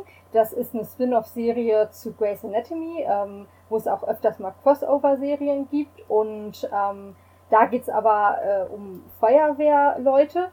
Und so viel habe ich da gar nicht zu, zu sagen, außer dass es mir da beim Schauen meistens besser ging äh, als bei Grey's Anatomy, einfach weil bisher noch nicht so viel Schlimmes äh, den queeren Pärchen, die da vorkommen, passiert ist. Bei Grey's Anatomy ist ja gefühlt egal, äh, mit wem du da gerade äh, sympathisierst, irgendwas ist da ja immer, entweder sterben die oder werden krank oder was weiß ich oder trennen sich oder so. Und bisher hat mir Station 19 noch nicht so krass das Herz gebrochen. Und ich mag da, dass die eine so ein bisschen mehr, also es gibt halt ein WRW-Couple auch wieder, und da ist die eine halt sehr ähm, feminin, die kommt auch, glaube ich, aus Grey's Anatomy ursprünglich, und die andere ist leicht batchy angehaucht und ähm, trotzdem verstehen die sich halt super und ähm, ja. Warum sollten sie es auch nicht? Aber ja, genau. Ja, ich würde dann jetzt gerne noch ein paar Reality-TV-Sachen positiv erwähnen. Da gibt es nicht so viel. Ähm, und zwar einmal, äh, ich hatte es schon mal erwähnt, Charlotte Love with Tila Tequila, äh, die Frau ist seit vielen Jahren nicht mehr tragbar, äh, keine Frage, aber als es damals rauskam, das war so 2006, 2007 so in Deutschland dann, hat es mir zum Beispiel sehr bei der Selbstfindung geholfen, ähm, weil das halt zumindest laut meines Wissens und so wie ich mich erinnere, die erste äh, queere ja, Dating-Show war, ne, ähm, Tila Tequila halt als bisexuelle Frau hat halt zehn Männer und zehn Frauen, die halt um sie kämpfen und so, wie man sich halt, ne, wie man halt Dating-Shows kennt, so ein bisschen, nur dass bei den Amerikanern machen die ja immer noch Challenges und keine Ahnung, was für ein Bums. Und ja, ich denke, ich kann nicht die, der einzige Mensch auf der Erde sein, äh, den das halt innerlich vorangebracht hat. Und ich glaube, dass die Show, glaube ich, einigen geholfen hat für die, ich sag mal, Generation die so ab uns ist, so für die neuere Generation und für die Repräsentation, ist, glaube ich, jetzt äh, sehr aktuell so Sachen wie Prince Charming, Prince Charming und jetzt ganz neu Charming Boys sehr gut, um halt die Repräsentation halt zu haben, um halt ja einmal äh, eine weiblich-queere und eine männlich-queere Dating-Show zu haben und wesentlich besser und respektvoller als halt äh, alle, ich sag mal, Heteropendants und ja, gucken wir alle sehr gerne. ja, also bei Tina Tequila kann ich auf jeden Fall sagen, nein, du bist nicht die Einzige. Ich, eine ehemalige Kommilitonin von mir hatte auch durch äh, Tina Tequila ihr sexuelles Erwachen quasi ähm, und hat sich dann aber auch von ihr abgewendet aus äh, den Gründen, die einem ja bekannt sind. Das habe ich aber selber nie gesehen, deswegen kann ich da nicht viel zu sagen. Aber zu Princess und Prince Charming kann ich natürlich sehr viel sagen. Habe ich auch mit großer Spannung jede Folge geguckt. Ich weiß noch, wie wir über jede Folge immer direkt äh, geschrieben haben oder uns eine Sprachnachricht geschickt haben, weil es einfach so schön war, das zu gucken. Da gefällt mir besonders diese authentische Diversität, die da einfach vorkommt. Weil du hast da einfach in, in beiden Formaten Menschen jeder Figur, jedes, äh, also nicht jedes Alters, aber schon mit äh, guten Altersspannen dazwischen, äh, verschiedene Hautfarben, die sehen alle anders, also klar sehen die alle anders aus, aber du hast halt verschiedene Typen von Menschen und die waren alle zum überwiegenden Teil furchtbar äh, respektvoll zueinander, was mich wirklich überrascht hat, weil ich das so aus anderen Reality-TV-Formaten eigentlich nicht so kenne. Und jetzt der, der Ableger Charming Boys ist ein bisschen anders, der ist aber einfach super lustig. Drama, du kannst es ruhig sagen. Ganz viel Drama. Es ist, es ist äh, ja. Ganz viel Drama. Sehr, sehr viel Drama. Ja, eine Serie, die ich noch ähm, einmal positiv erwähnen möchte, weil es äh, in den historischen Kontext fällt, ist die Serie Dickinson, die sich mit der Autorin oder Poetin Emily Dickinson beschäftigt, von der man, also es ist auch nie bewiesen worden, aber man geht davon aus, dass sie eventuell Gefühle für eine Frau hatte, weil sich einige ihrer Gedichte, die sehr romantisch angehaucht sind, an ihre beste Freundin ähm, richten. Und da hat man auch eine Apple ähm, TV Plus Adaption rausgemacht äh, mit Haley Steinfeld in der Hauptrolle, die quasi dieses Historische mit sehr vielen modernen Elementen verbindet, aber trotzdem irgendwie historisch wirkt, aber die reden dann halt teilweise sehr modern, was super lustig ist. Und da ist auch ein großer Teil eben diese Beziehung zu ähm, ihrer besten Freundin zu, die sie dann im Gegensatz zur Realität auch äh, auslebt, ist natürlich auch eher verpönt, als es dann später rauskommt, aber jetzt nicht so schlimm, wie man es irgendwie meinen könnte. Also die haben sich dann auch relativ schnell alle gefangen und ähm, naja, unterstützen wäre jetzt vielleicht ein bisschen zu viel gesagt, aber es wird zumindest, sage ich mal, toleriert aber ist auch wirklich eine, eine super lustige äh, Serie, also kann ich auch wirklich nur empfehlen. Und du hast ja noch eine, ein letztes Positivbeispiel äh, da stehen, ne? Genau, das ist noch eine Serie im Sportbereich, das ist auch eine spanische Serie, Hockey Girls, da geht es, wie der Name schon sagt, um Mädchen, die ähm, Hockey spielen und da gibt es auch mehrere queere Charaktere. Das erinnert mich so ein bisschen auch immer an Scam weil da einfach viele verschiedene Charaktere auftreten, weil einfach jedes Mädchen aus dem Team ähm, quasi so seine eigenen äh, zentrierten Folgen hat. Und da entwickelt sich halt auch äh, eine sehr schöne Liebesgeschichte zwischen zwei Spielerinnen, die sich auch erst am Anfang so ein bisschen gegeneinander ausspielen wollen, weil sie konkurrieren miteinander, aber sich dann halt auf einer Party näher kennenlernen. Und die habe ich noch mit reingenommen, um noch äh, was in die sportliche Richtung äh, einbringen zu können. Ja, wir haben bevor ich halt auf mein letztes Positivbeispiel eingehe, wir haben noch äh, ein Positivbeispiel aus der Community. Und zwar hat äh, Anime- und Manga-Fangirl, auch ein sehr präziser Name, ähm, hat halt äh, die Serie Alpha Team äh, als Positivbeispiel aufgeführt. Ist wohl eine etwas ältere Arztserie, wo halt der Hauptprotagonist sich dann nachher einen anderen Arzt verliebt und dann gibt es halt auch so beispielhaft so Probleme bezüglich Adoption und so. Das wurde hier als ähm, Positivbeispiel aufgeführt, also vielen lieben Dank dafür. Ich habe als positiv, und deswegen gehe ich da gleich auch über, aber auch gleichzeitig als Negativbeispiel aufgeführt die Serie Faking It. Und zwar, sie ist schon sehr divers. Also es geht um Selbstfindung. Ich merke, ich bin lesbisch. Ähm, wir haben schwule Repräsentation, wir haben intersexuelle Repräsentation. Aber sie ist auch negativ, weil halt, also zumindest auch die ganze erste Staffel sich ja darum dreht, dass die halt so tun, als wären sie beide lesbisch, die beiden besten Freundinnen. Eine davon ist es, stellt sich später raus, aber sie tun halt die ganze erste Staffel einfach nur so, weil sie beliebter sein wollen, weil es ja Aufmerksamkeit bringt, was halt für mich halt wieder extrem negativ ist und ich bin ehrlich gesagt halt bis heute extrem zwiegespalten, was die Serie angeht, weil sie halt schon irgendwie ja, schon ganz cool war für eine Teenie-Serie, aber auch, also dieses Vorspielen, um beliebt zu sein, weil es ja Aufregung bringt, irgendwie halt auch einen extrem negativen Beigeschmack hat. Ja, ich habe Fake It tatsächlich nur eine Staffel gesehen und dann konnte man das irgendwie nirgendwo mehr gucken, deswegen habe ich die letzten beiden Staffeln nie gesehen. Wollte aber eigentlich immer mal wissen, wie es weitergeht. Also ich weiß nur, dass sie wohl zusammenkamen. Aber ob das jetzt so geblieben ist und so, weiß ich gar nicht. Aber es ist auf jeden Fall auch noch auf meiner Liste. Und ich hoffe, dass es irgendwo mal wieder möglich ist, das zu streamen. Ich glaube, Freebie habe ich gesehen, dass es das jetzt gibt, deswegen will ich da demnächst mal reingucken. Ein Beispiel, wo ich aber auch, äh, was ich also was ich sowohl in der positiven als auch in der negativen Spalte bei mir habe, ist ähm, The Hundred. Und ich hatte ja extra betont, dass ähm, diese Stammesanführerin Lexa, dass sie so ein besonders starker Charakter ist, weil das ist halt die höchste Kriegerin, die es quasi äh, in dieser Welt gibt.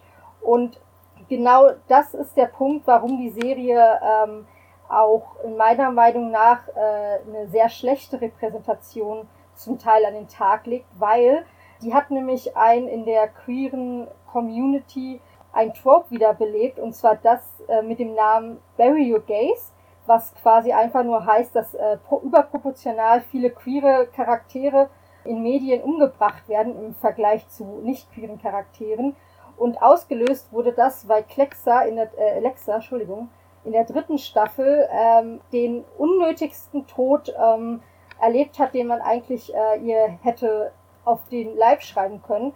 Die Schauspielerin selber äh, wollte auf eigenen Wunsch die Serie verlassen, weil sie die Hauptrolle in äh, Fear the Walking Dead bekommen hat. Ist also völlig legitim, dass die Se äh, Rolle rausgeschrieben werden musste. Sie ist aber nicht, wie man vielleicht denken könnte, irgendwie heroisch im Kampf gestorben, als Kriegerin, die sie ist. Nein, sie ist, nachdem sie ähm, mit Clark äh, eine sehr schöne Liebesszene, Sexszene hatte, ist sie aus dem Schlafzimmer gegangen und wurde versehentlich äh, von einem ihrer Bediensteten mit einem Streif, Streifschuss getroffen und ist dann einfach verblutet. Und ähm, das hat sehr viel Unmut äh, bei den Fans ausgelöst und war auch echt einfach so unnötig. Also sie hätten sie auf so viele Arten sterben lassen können oder sie halt auch einfach gar nicht sterben lassen können. Aber das hat damals echt viel äh, Furore quasi ausgelöst im Fandom. Deswegen musste ich das unbedingt auch in äh, die negative Spalte mit einbringen. Ich hoffe, ich vergesse das wieder, bis ich die Serie gucken will. Aber wahrscheinlich.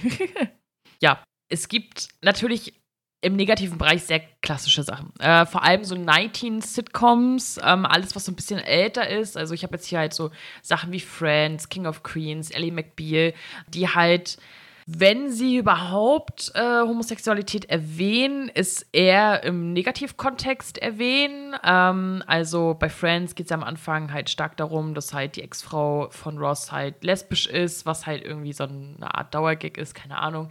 Bei King of Queens so ist es halt äh, immer noch so konnotiert, dass man, es ist ja ganz schlimm, wenn jemand schwul ist. Ja, ich bin doch nicht schwul. Bei Ellie McBeal gibt es halt auch äh, eine Transperson, was halt extrem krass äh, zelebriert wird, eher negativ. Und Ellie lernt auch äh, jemanden kennen, einen Mann kennen, der sagt, er ist bisexuell und sie lehnt ihn deshalb ab, weil sie halt Angst vor Krankheiten hat und so.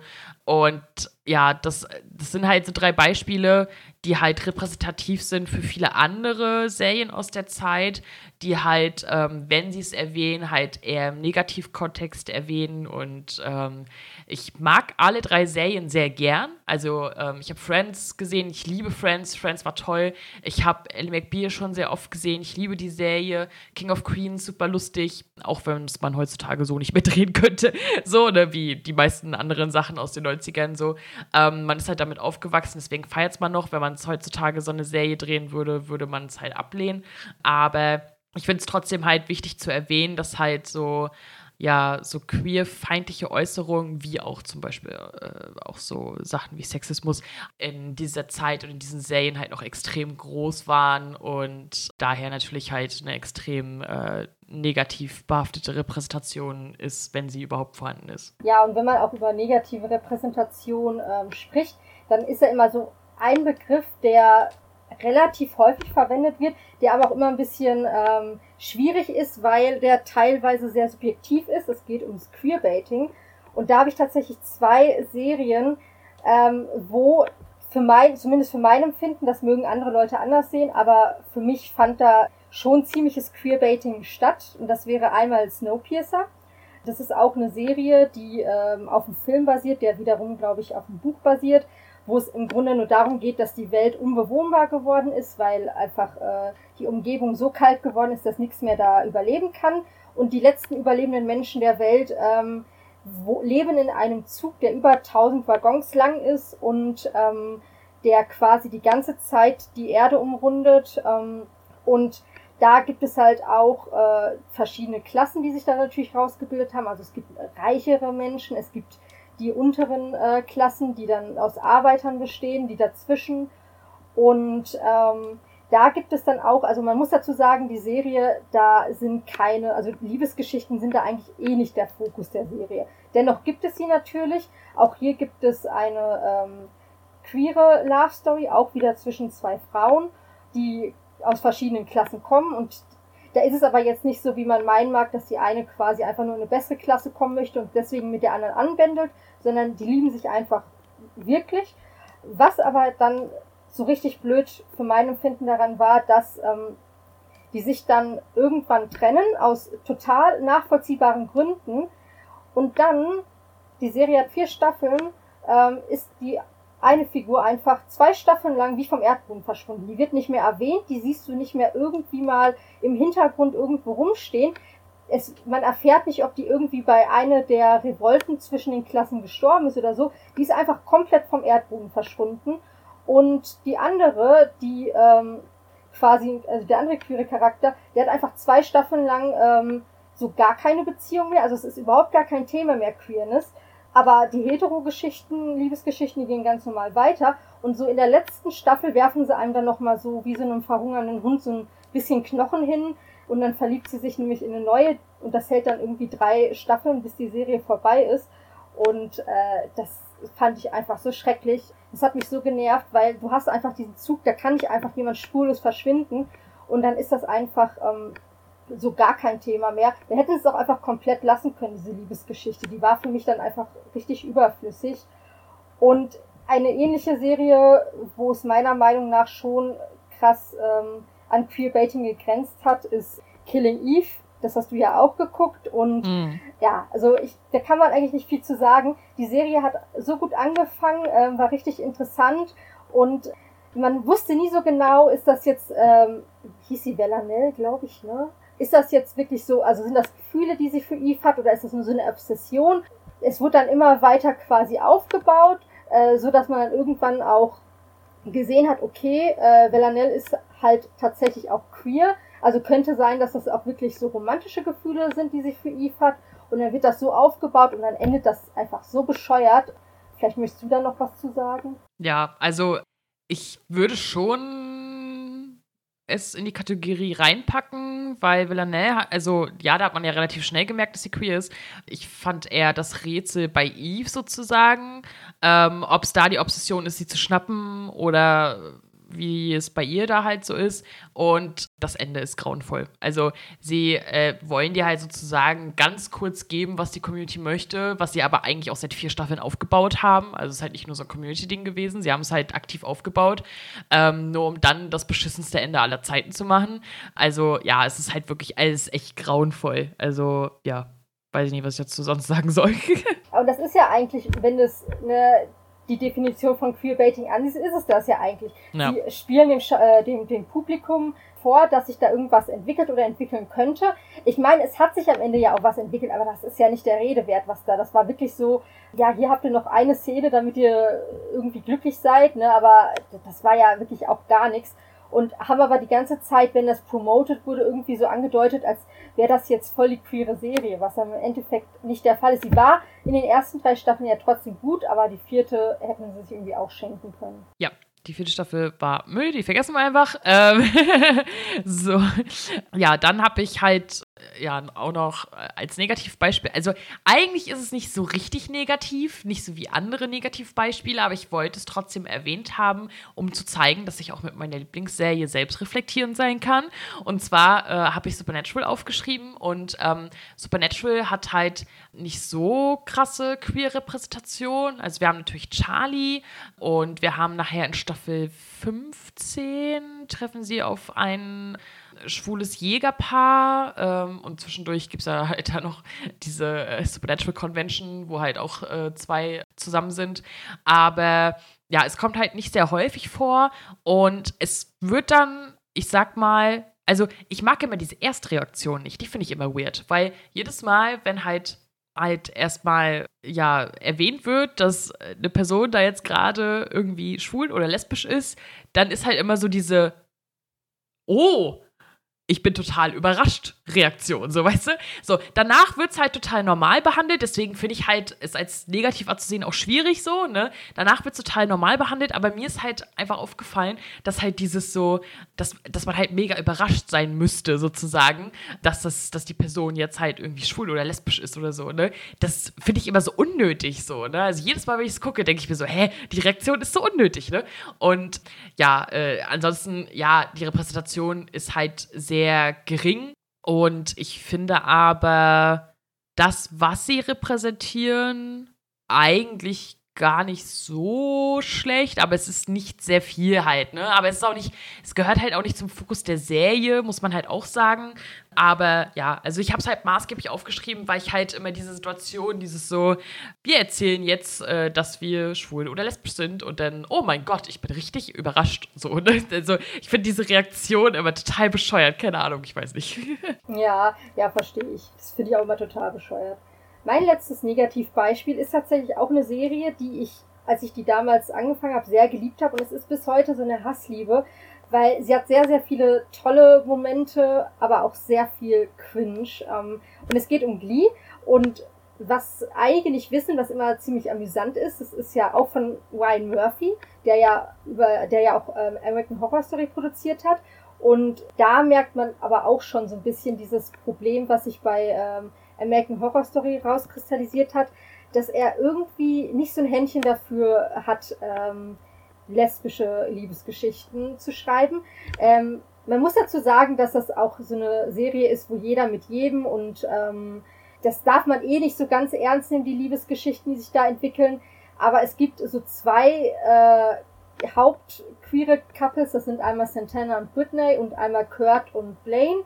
Und während Kurt und Blaine eigentlich fast die ganze Zeit über äh, irgendwie im Wonderland leben, im Schlaraffenland und sehr selten Probleme haben, ist es bei Britney und Santana so ein totales On und Off, was halt super nervig ist. Und dann in der letzten Staffel kriegt er endlich mal die Kurve, gibt denen eine schöne Storyline, die er dann dadurch irgendwie versaut, dass er in die äh, finale Hochzeit dann, dass er daraus auf einmal so eine Vierer-Hochzeit machen muss und Kurt und Blaine dann halt auch noch heiraten. Das heißt, er nimmt in diesen einzigen mal richtig tollen Moment für die ähm, Britannia-Shipper und äh, baut dann nochmal sein, sein äh, liebstes, weil er die beiden Schauspieler auch total mochte, sein liebstes schwules Pärchen mit rein. Das war ein bisschen blöd.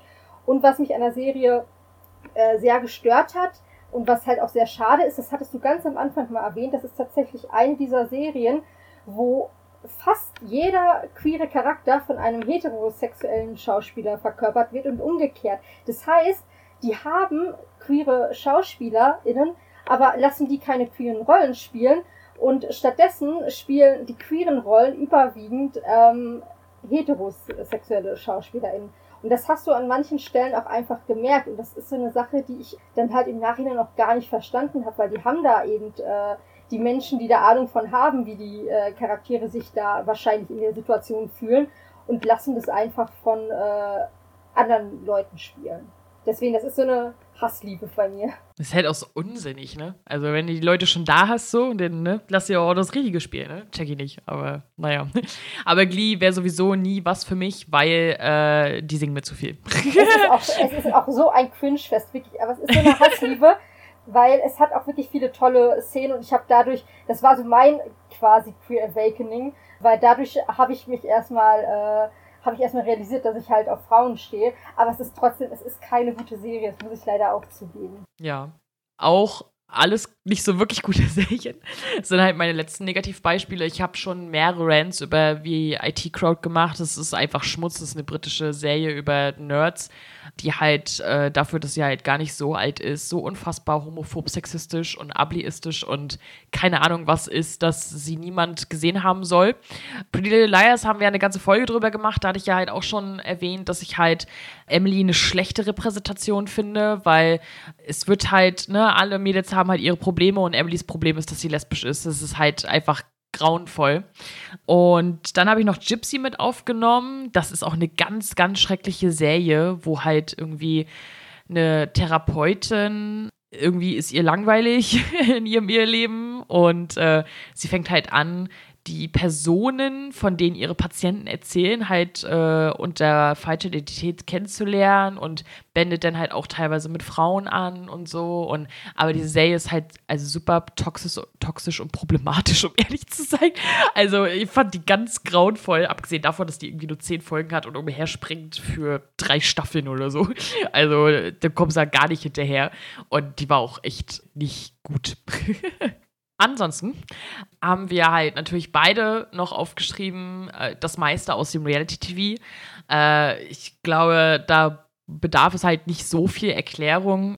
Äh, ja, das, das meiste aus dem Reality-TV ist halt so, ach, man sieht einfach zu viele Prolls und Tussis. Und ja, da denke ich jetzt selber viel in Schubladen, mag natürlich sein, aber es ist halt einfach, die sehen alle gleich aus. Es ist halt einfach so. Also ich habe gerade erst doch dann die letzte Bachelor-Staffel nachgeholt. Und ähm, ja, also ja, da sahen nicht alle gleich aus, aber trotzdem. Also es ist halt, es ist halt manchmal echt schwierig und halt auch, also es gibt ja auch mehrere Reality-TV-Sachen und das ist halt alles immer so. Also wenn du nicht gerade direkt eine Queer-Sendung guckst, ist es so unfassbar hetero, dass man manchmal, glaube ich, sogar könnt ihr ja mal schreiben, ob es der Fall ist, als Hetero sich denkt, meine Fresse ist das Hetero. so, also äh, so habe zumindest ich das Gefühl. ja, ich habe außer Prince und Princess Charming nicht so viel geguckt ähm, an Reality-TV, wo jetzt irgendwie queere Figuren vorkamen. Was mir da aber immer so richtig unangenehm aufgestoßen ist, dass die total oft äh, dann quasi nach diesem Schema hier, wir brauchen jetzt noch eine Quoten Batschlesbe ja. und eine Quoten-Lipstick-Lesbe und so. Also so richtig stereotype Charaktere mussten da irgendwie immer vorkommen.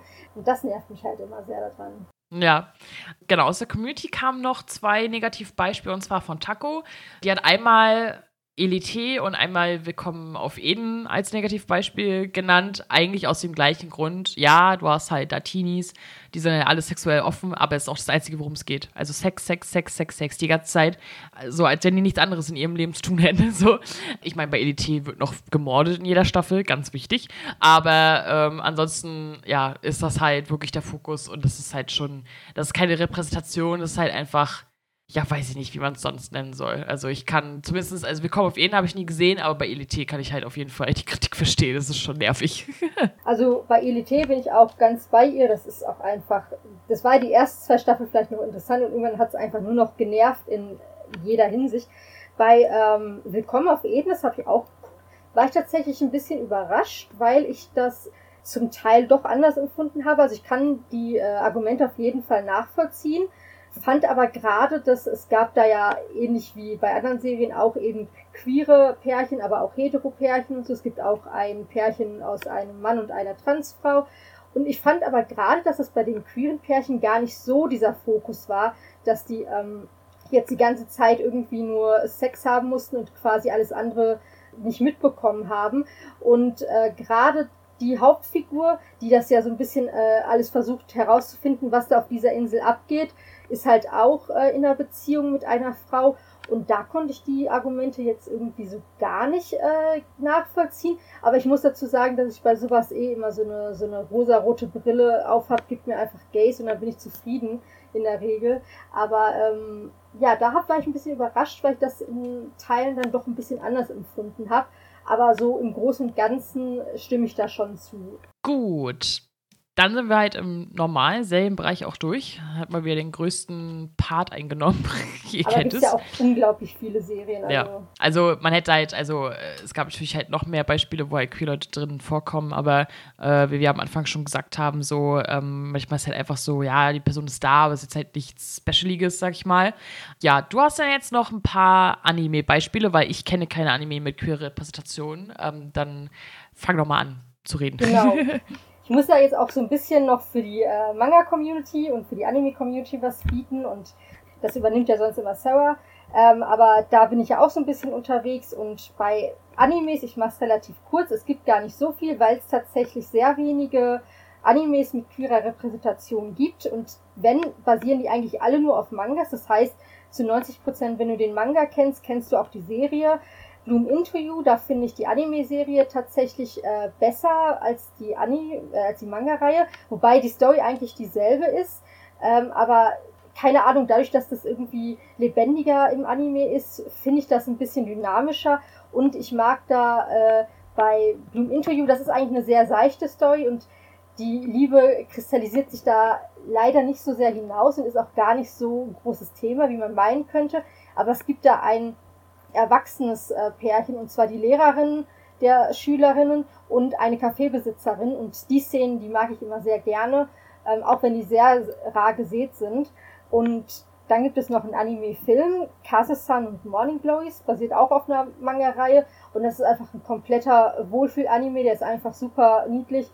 Erzählt einfach nur die Geschichte von zwei Mädchen, die sich auch ineinander verlieben, aber das ist einfach so goldig, kann ich auch wirklich nur ans Herz legen. Und ich glaube, der Film geht auch nur so 40 Minuten. Kann man also ganz wunderbar an einem Tag gucken. Ich habe auch noch was im Boys Love Bereich gefunden. Da kenne ich mich ja jetzt nicht so gut aus, weil ich eher äh, im Girls Love Bereich unterwegs bin.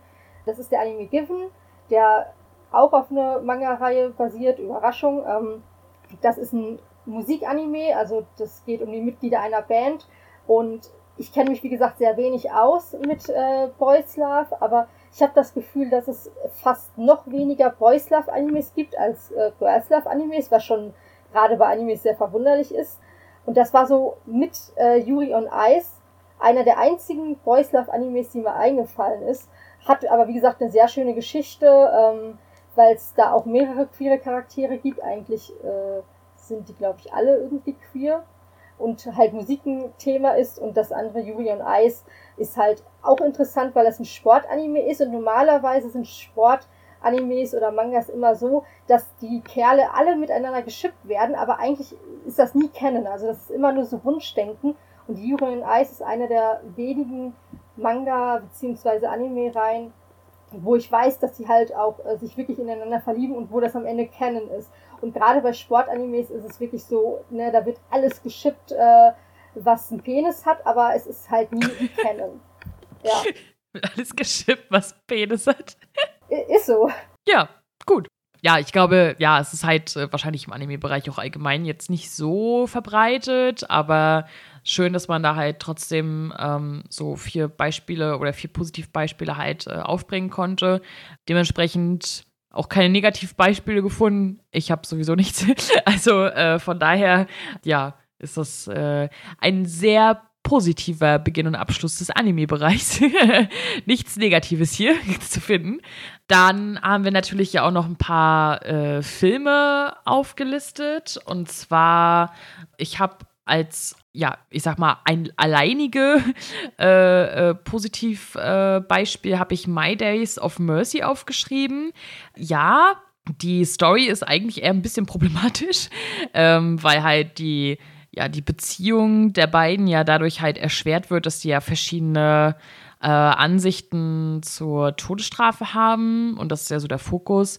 Aber auch da wieder eine der realistischen Sexszenen überhaupt. Also sonst wird es ja halt so Sex zwischen Frauen immer äh, manchmal ein bisschen schwierig, so, ne?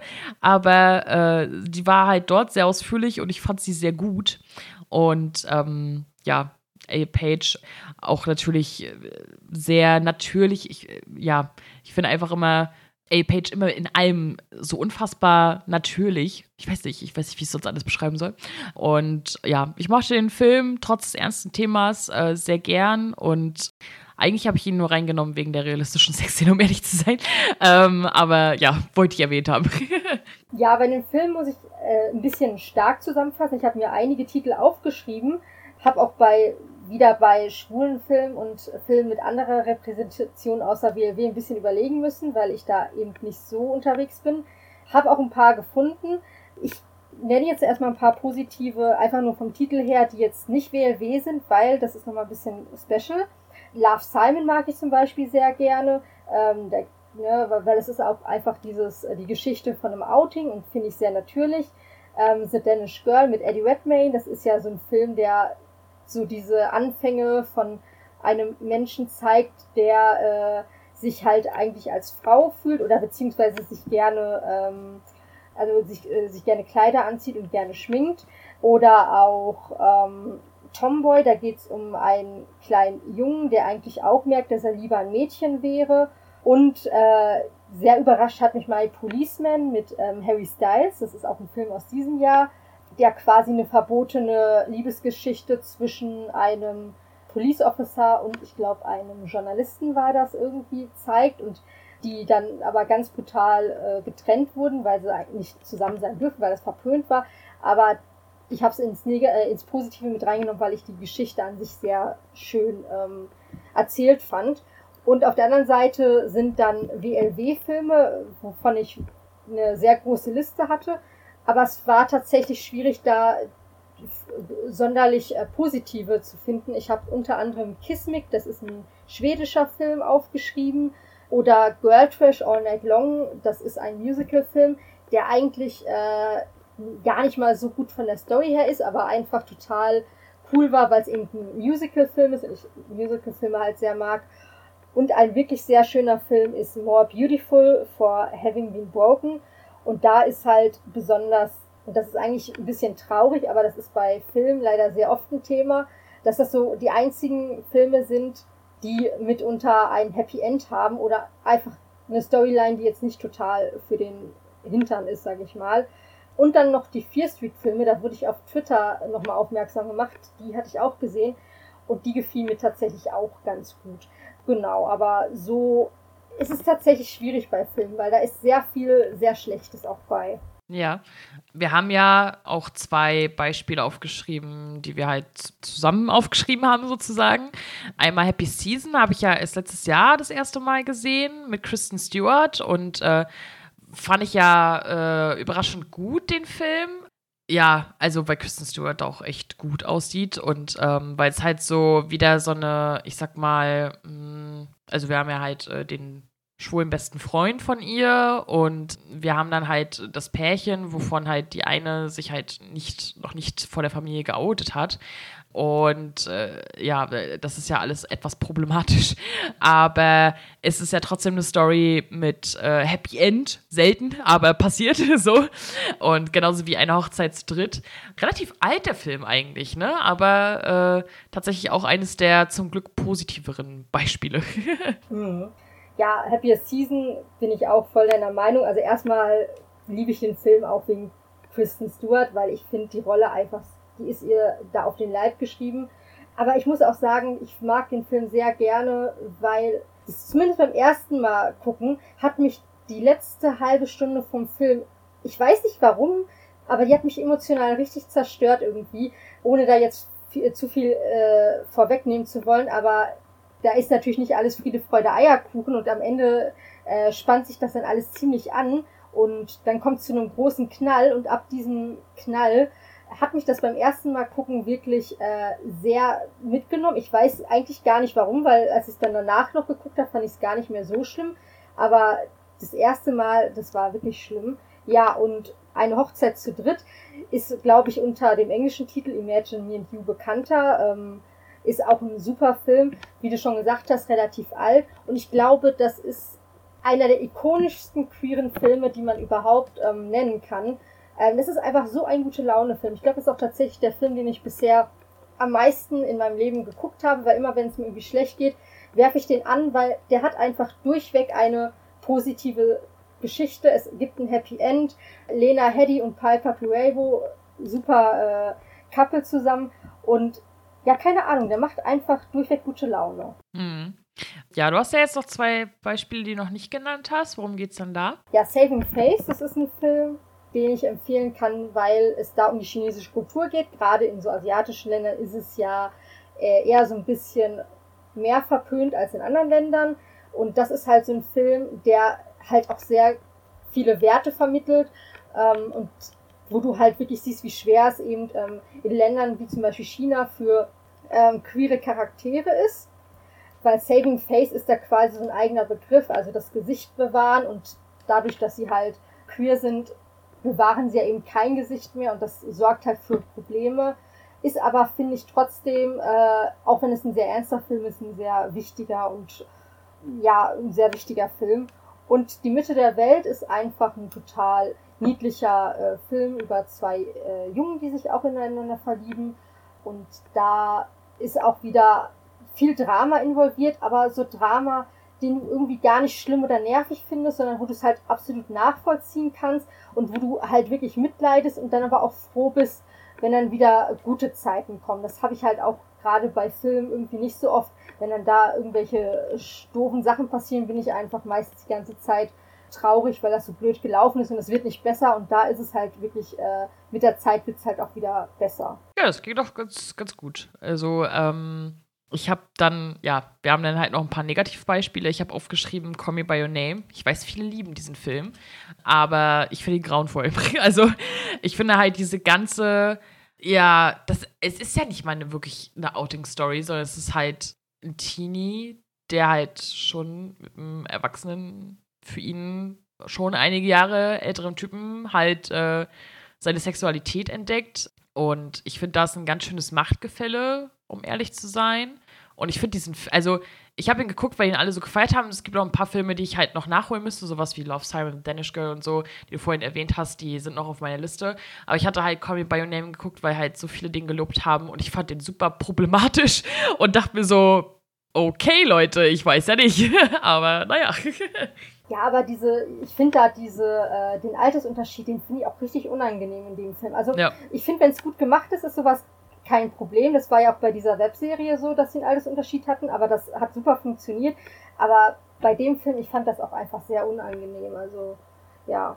Bei mir ist eher so, dass ich eben bei, gerade zum Beispiel bei WLW-Filmen, eigentlich ah, mindestens 80 Prozent, äh, ich sag's mal nett formuliert, bescheiden finde, weil das super oft, ich verstehe das nicht, weil die sich ja eigentlich anders als jetzt eine Serie, wo irgendwie mehrere Storylines vielleicht aufeinandertreffen oder der Fokus woanders liegt, sind die Filme, die wir ja hier äh, nennen, in der Regel auf ein queeres äh, Publikum geschnitten.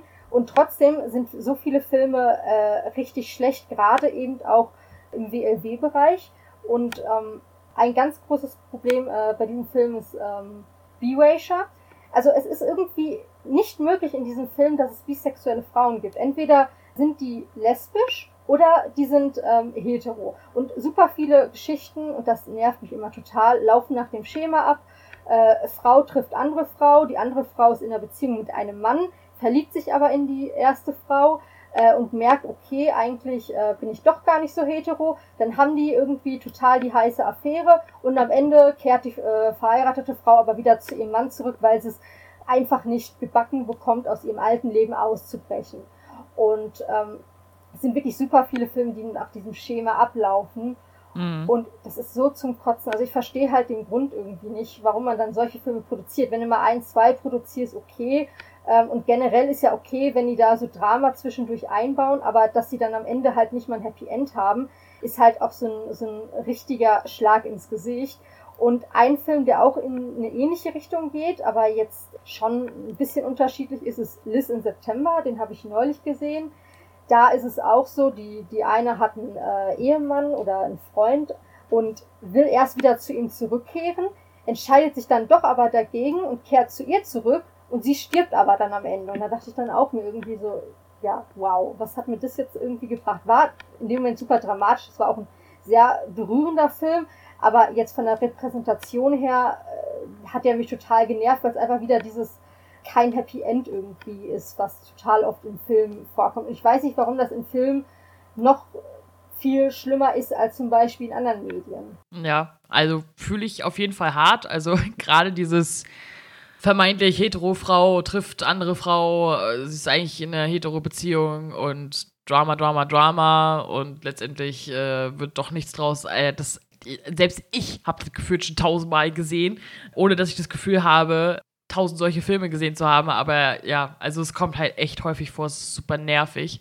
Macht einfach irgendwas Originelles, keine Ahnung, weiß ich nicht. so, ne? Es gibt so viele Genres. Ja, genau. Also es ist halt wirklich so.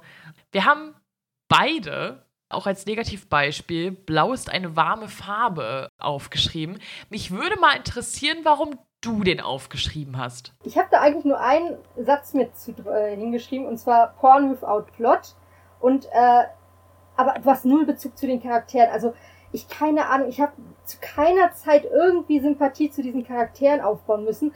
Und es ging gefühlt eigentlich die ganze Zeit um nichts und dann noch diese viel zu lange sehr explizite Sexszene, die, ob die jetzt realistisch ist, sei mal dahingestellt, aber das war einfach ein Film, der war komplett unnötig in meinen Augen. Der hat auch einfach mir überhaupt nichts gegeben. Ja. Ist halt auch wieder so ein Film, der halt extrem gefeiert wurde. Ich finde ihn erstens viel zu lang. What the fuck? Alter, der ist todeslang. Der geht ja über zwei Stunden. Zweitens, also beziehungsweise der geht fast drei Stunden, sorry. Zweitens, eigentlich hat der null Inhalt, außer dass halt die beiden Mädels sich da halt kennenlernen, äh, sehr gründlich. Und äh, ja, äh, mir war die Szene auch zu lang. Ich glaube, es äh, mag ein anderer Blickwinkel sein, wenn man jünger ist, aber ich, ähm, ich finde halt, also weil die sehen ja auch beide recht jung aus. Ich finde halt, wenn du halt so, wenn du halt so, ich sag mal, vermeintliche Teenie-Serien oder sowas guckst, ähm, da gibt es dann so Sexszenen, das geht dann einigermaßen, weil du weißt, die sind alle Mitte 20, so, ne? Ähm, so. Aber hier war es halt einfach anders, äh, weil die halt irgendwie auch so jung aussahen und oder zumindest so jung gemacht wurden, sag ich jetzt einfach mal. So jung waren sie nämlich eigentlich unterm Strich gar nicht. So dass es halt irgendwie unangenehm war. So hatte ich zumindest irgendwie so ein bisschen das Gefühl. Und ja, ansonsten hatte der halt irgendwie fast null Inhalt. Äh, so viel wurde ja eigentlich auch gar nicht geredet. Also der hatte halt so, ist halt ein französischer Film, ne? Der, der, ne, entweder du liebst es oder du hast es. Und ähm, die neigen ja dazu, halt äh, viel nonverbal zu machen, aber dann brauchst du halt auch die dementsprechende schauspielerische Leistung, die für mich nicht nicht vorhanden war. Ja, also ich finde den Film einfach grauenvoll. ja, und diese Sexszene, die war halt wirklich so unnötig lang. Und, ja. Aber das, das war ja nicht nur die einzige Szene. Irgendwie eine Szene, die bei mir so richtig hängen geblieben ist, ist, warum auch immer, die Szene, wo sie da Nudeln isst und die ganze Zeit die, den Mund so verschmiert hat mit Tomatensoße und erstmal fünf Minuten da Nudeln mit äh, in sich reinschiebt, während sie diesen verschmierten Mund hat. Und ich sitze da so und denke mir so, geht das jetzt zwei Stunden so weiter oder was? Ja, also, also ja. Wirklich gar kein Inhalt der Film. Ja, und dafür, dass er halt dann fast drei Stunden geht, ich weiß auch nicht. Ähm, naja, gut, das war so ein bisschen Abriss der Filme. Man mag sie halt eigentlich alle aus dem gleichen Grund oder mag sie eigentlich alle aus dem gleichen Grund nicht. Dann gibt es halt natürlich auch noch ein bisschen Lesestoff. Ich habe nur ein Positivbeispiel, deswegen schreite ich da einmal voran. Und zwar mein bisher liebstes Buch von äh, Stephen King, The Stand, hat zumindest den ersten wirklich repräsentativen Charakter auch äh, in seinen Büchern äh, gehabt. Äh, und zwar Dana spielt eine bisexuelle Frau, eine sehr starke Frau, eine sehr feministische Frau, eine Frau, die dann halt ins feindliche Lager geht, ausspioniert und halt mega ein auf Boss Lady macht und sich, äh, also oder dann nachher halt auch mit einer Frau zusammenkommt oder sich in eine Frau verliebt. Und ja, es war so, also ich lese halt maßgeblich Krimi, weshalb ich halt nicht so viel mit queer äh, Repräsentation in in so Büchern und so in Berührung kommen tatsächlich. Aber das war halt, glaube ich, so die erste richtige Repräsentation bei Stephen King. Und ähm, ich fand sie auch sehr cool einfach, also weil dass sie halt so eine Badass-Woman war, war halt einfach selbstverständlich und dass sie nebenbei halt auch äh, unter anderem auf Frauen stand, war halt auch eigentlich ziemlich selbstverständlich und ja, fand ich ganz cool auf jeden Fall. Hm. Ja, was ich immer bei den Medien interessant finde, die man quasi lesen kann, ist, dass uns da ja, soweit ich das richtig in Erinnerung habe, keine oder sehr wenige äh, Negativbeispiele eingefallen sind. Die sind tatsächlich nur im Manga-Bereich vertreten. Und ansonsten ist eigentlich alles durch die Bank weg positiv. Das liegt aber, glaube ich, auch einfach überwiegend daran, dass gerade zum Beispiel im Bücherbereich die Bücher, also die sind von queeren AutorInnen für ein queeres Publikum. Das heißt, die schreiben im Grunde das, was sie möchten. Die schreiben äh, meistens halt auch durchweg positive Geschichten. Ich meine, klar, ein bisschen Drama ist immer dabei. Ähm, man muss auch die Spannung aufrechterhalten. Aber man merkt einfach, dass sie wirklich für ein queeres Publikum schreiben. Da habe ich auch ähm, sehr viel schon gelesen, auch ähm, sehr viele Titel. Generell kann man aber eigentlich sagen, dass es eine Handvoll oder eigentlich sogar mehr an queeren Autoren gibt und genau die äh, sind eigentlich alle durch die Bank empf weg empfehlenswert, weil die eben Bücher schreiben, die auf ein queeres Publikum eben geschneidert sind. Ein paar möchte ich aber einmal noch besonders hervorheben. Das ist einmal Afterlove. Da geht es buchstäblich um Liebe nach dem Tod. Äh, es geht erstmal um eine Liebesbeziehung zwischen zwei Schulmädchen, die sich entwickelt. Die treffen sich bei einem Schulausflug. Dann stirbt die eine und muss sie als ähm, Reaper quasi später, ähm, muss sie ihr das Leben nehmen. Und das ist eine super dramatische, tragische Geschichte, aber auch eine super cute Geschichte. Also die, äh, ne, alles, was vor dem Tod stattfindet und so, ist ähm, super schön geschrieben. Und äh, ich weiß nicht, ich habe da auch mich überhaupt nicht schlecht gefühlt, obwohl es da so viele traurige Szenen gab. Eine andere Geschichte, vor allem für äh, Transmenschen vielleicht interessant, ist Cemetery's Boys. Ist auch von einem äh, Transmann geschrieben worden. Und da geht's einfach um auch quasi so eine ähnliche Geschichte wie bei Afterlife. Es geht um ein ähm, Transjungen, der sich in einen Geist verliebt. Also der arbeitet, also das ist eine Geschichte, die spielt in Mexiko und die haben da ja diesen Tag des Todes. Und ähm, es findet an dem Tag ein Mord statt und äh, ein Junge stirbt und er verliebt sich in diesen Jungen, muss aber in seiner Position diesen Jungen quasi zurück ins Jenseits äh, befördern, damit er halt nicht zu einem bösen Geist wird. Und äh, das fällt ihm natürlich super schwer, aber ist auch eine richtig tolle Geschichte. Und dann möchte ich noch einmal äh, lobend die Kyoshi-Dilogie ähm, erwähnen, die aus dem Avatar-Universum kommt. Und da ist jetzt eigentlich äh, das Interessante, dass es natürlich um, die, um das Avatar-Universum geht, wie wir es kennen halt, und um äh, eine Vorgängerin von Aang, wo man in der Comicreihe zu The Legend of Korra erfahren hat, dass äh, Kyoshi bisexuell war. Und man erfährt in dieser Buchreihe ihre Hintergrundgeschichte und auch, dass sie sich in eine äh, Kriegerin der Feuernation verliebt hat und dass sie dann halt auch zusammen waren, was ich als sehr großer Avatar-Fan halt äh, sehr gefeiert habe und ja, das sind so im Buchbereich auf jeden Fall sehr positive Beispiele, die ich nennen kann. Bei den Mangas ähm, ist es ähnlich wie bei den Animes. Da gibt es erstmal relativ wenig. Also es gibt Unmengen an Boys Love Mangas, das vorweg. Da habe ich aber sehr wenig im Vergleich zu Girls Love gelesen. Ähm, bei den Girls Love Mangas sind ein paar von den Sachen, die ich als Anime genannt habe, auch äh, hier sehr positiv. Also Boom You ist eigentlich äh, bei beiden ganz schön. Aber so ein paar Manga-Reihen, die ich sehr empfehlen kann, weil der Fokus da auf vor allem Erwachsenengeschichten liegt, Erwachsenencharakteren, ist Lust auf ein Date, dann die Reihe After Hours, die Reihe 2 ZKB und die Kurzreihe, die man aber, glaube ich, nicht als Manga hierzulande lesen kann, äh, mit dem Titel Collectors. Und wie gesagt, da geht es überall um erwachsene Frauen, also Studenten und noch älter, ähm, was tatsächlich in der Girls Love Szene eher selten ist. Da ist meistens irgendwie beliebter, so Schulmädchen zu nehmen. Deswegen haben wir die auf jeden Fall alle viel mehr zugesagt. Und weg von den japanischen Mangas dann noch zu den überwiegend koreanischen Webtoons. Also Korea ist da so der Spitzenreiter bei den Webtoons. Und da ist nochmal alles ganz anders, weil die haben einfach null Charme. Da, das ist so explizit teilweise die rein. Ähm, da kann ich sehr empfehlen What Does a Fox Say?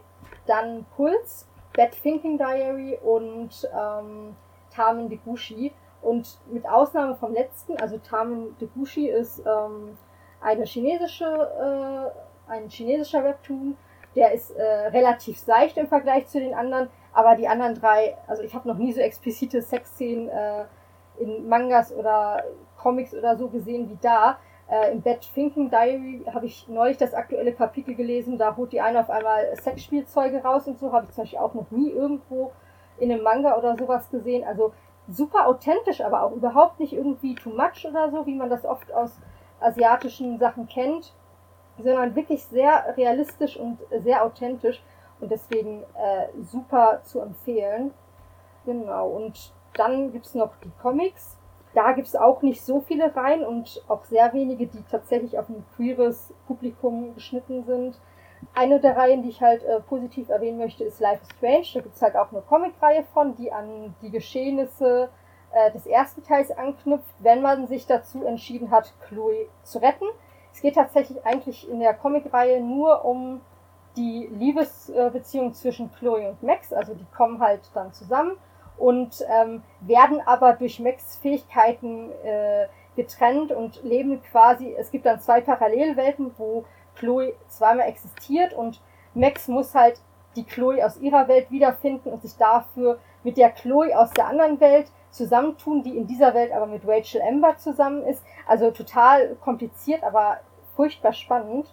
Und genau, ansonsten ähm, bei den Comics kann ich noch Heavy Vinyl empfehlen. Das ist so ein bisschen, geht in die Richtung Crime. Da geht es auch einfach um noch relativ junge Charaktere und die eine arbeitet in einem Plattenladen, der sich aber eigentlich als Detektivbüro herausstellt. Also neben dem Verkaufen von Platten arbeiten die Mädels, die da arbeiten, auch noch als Detektivinnen und lösen so ein paar Fälle.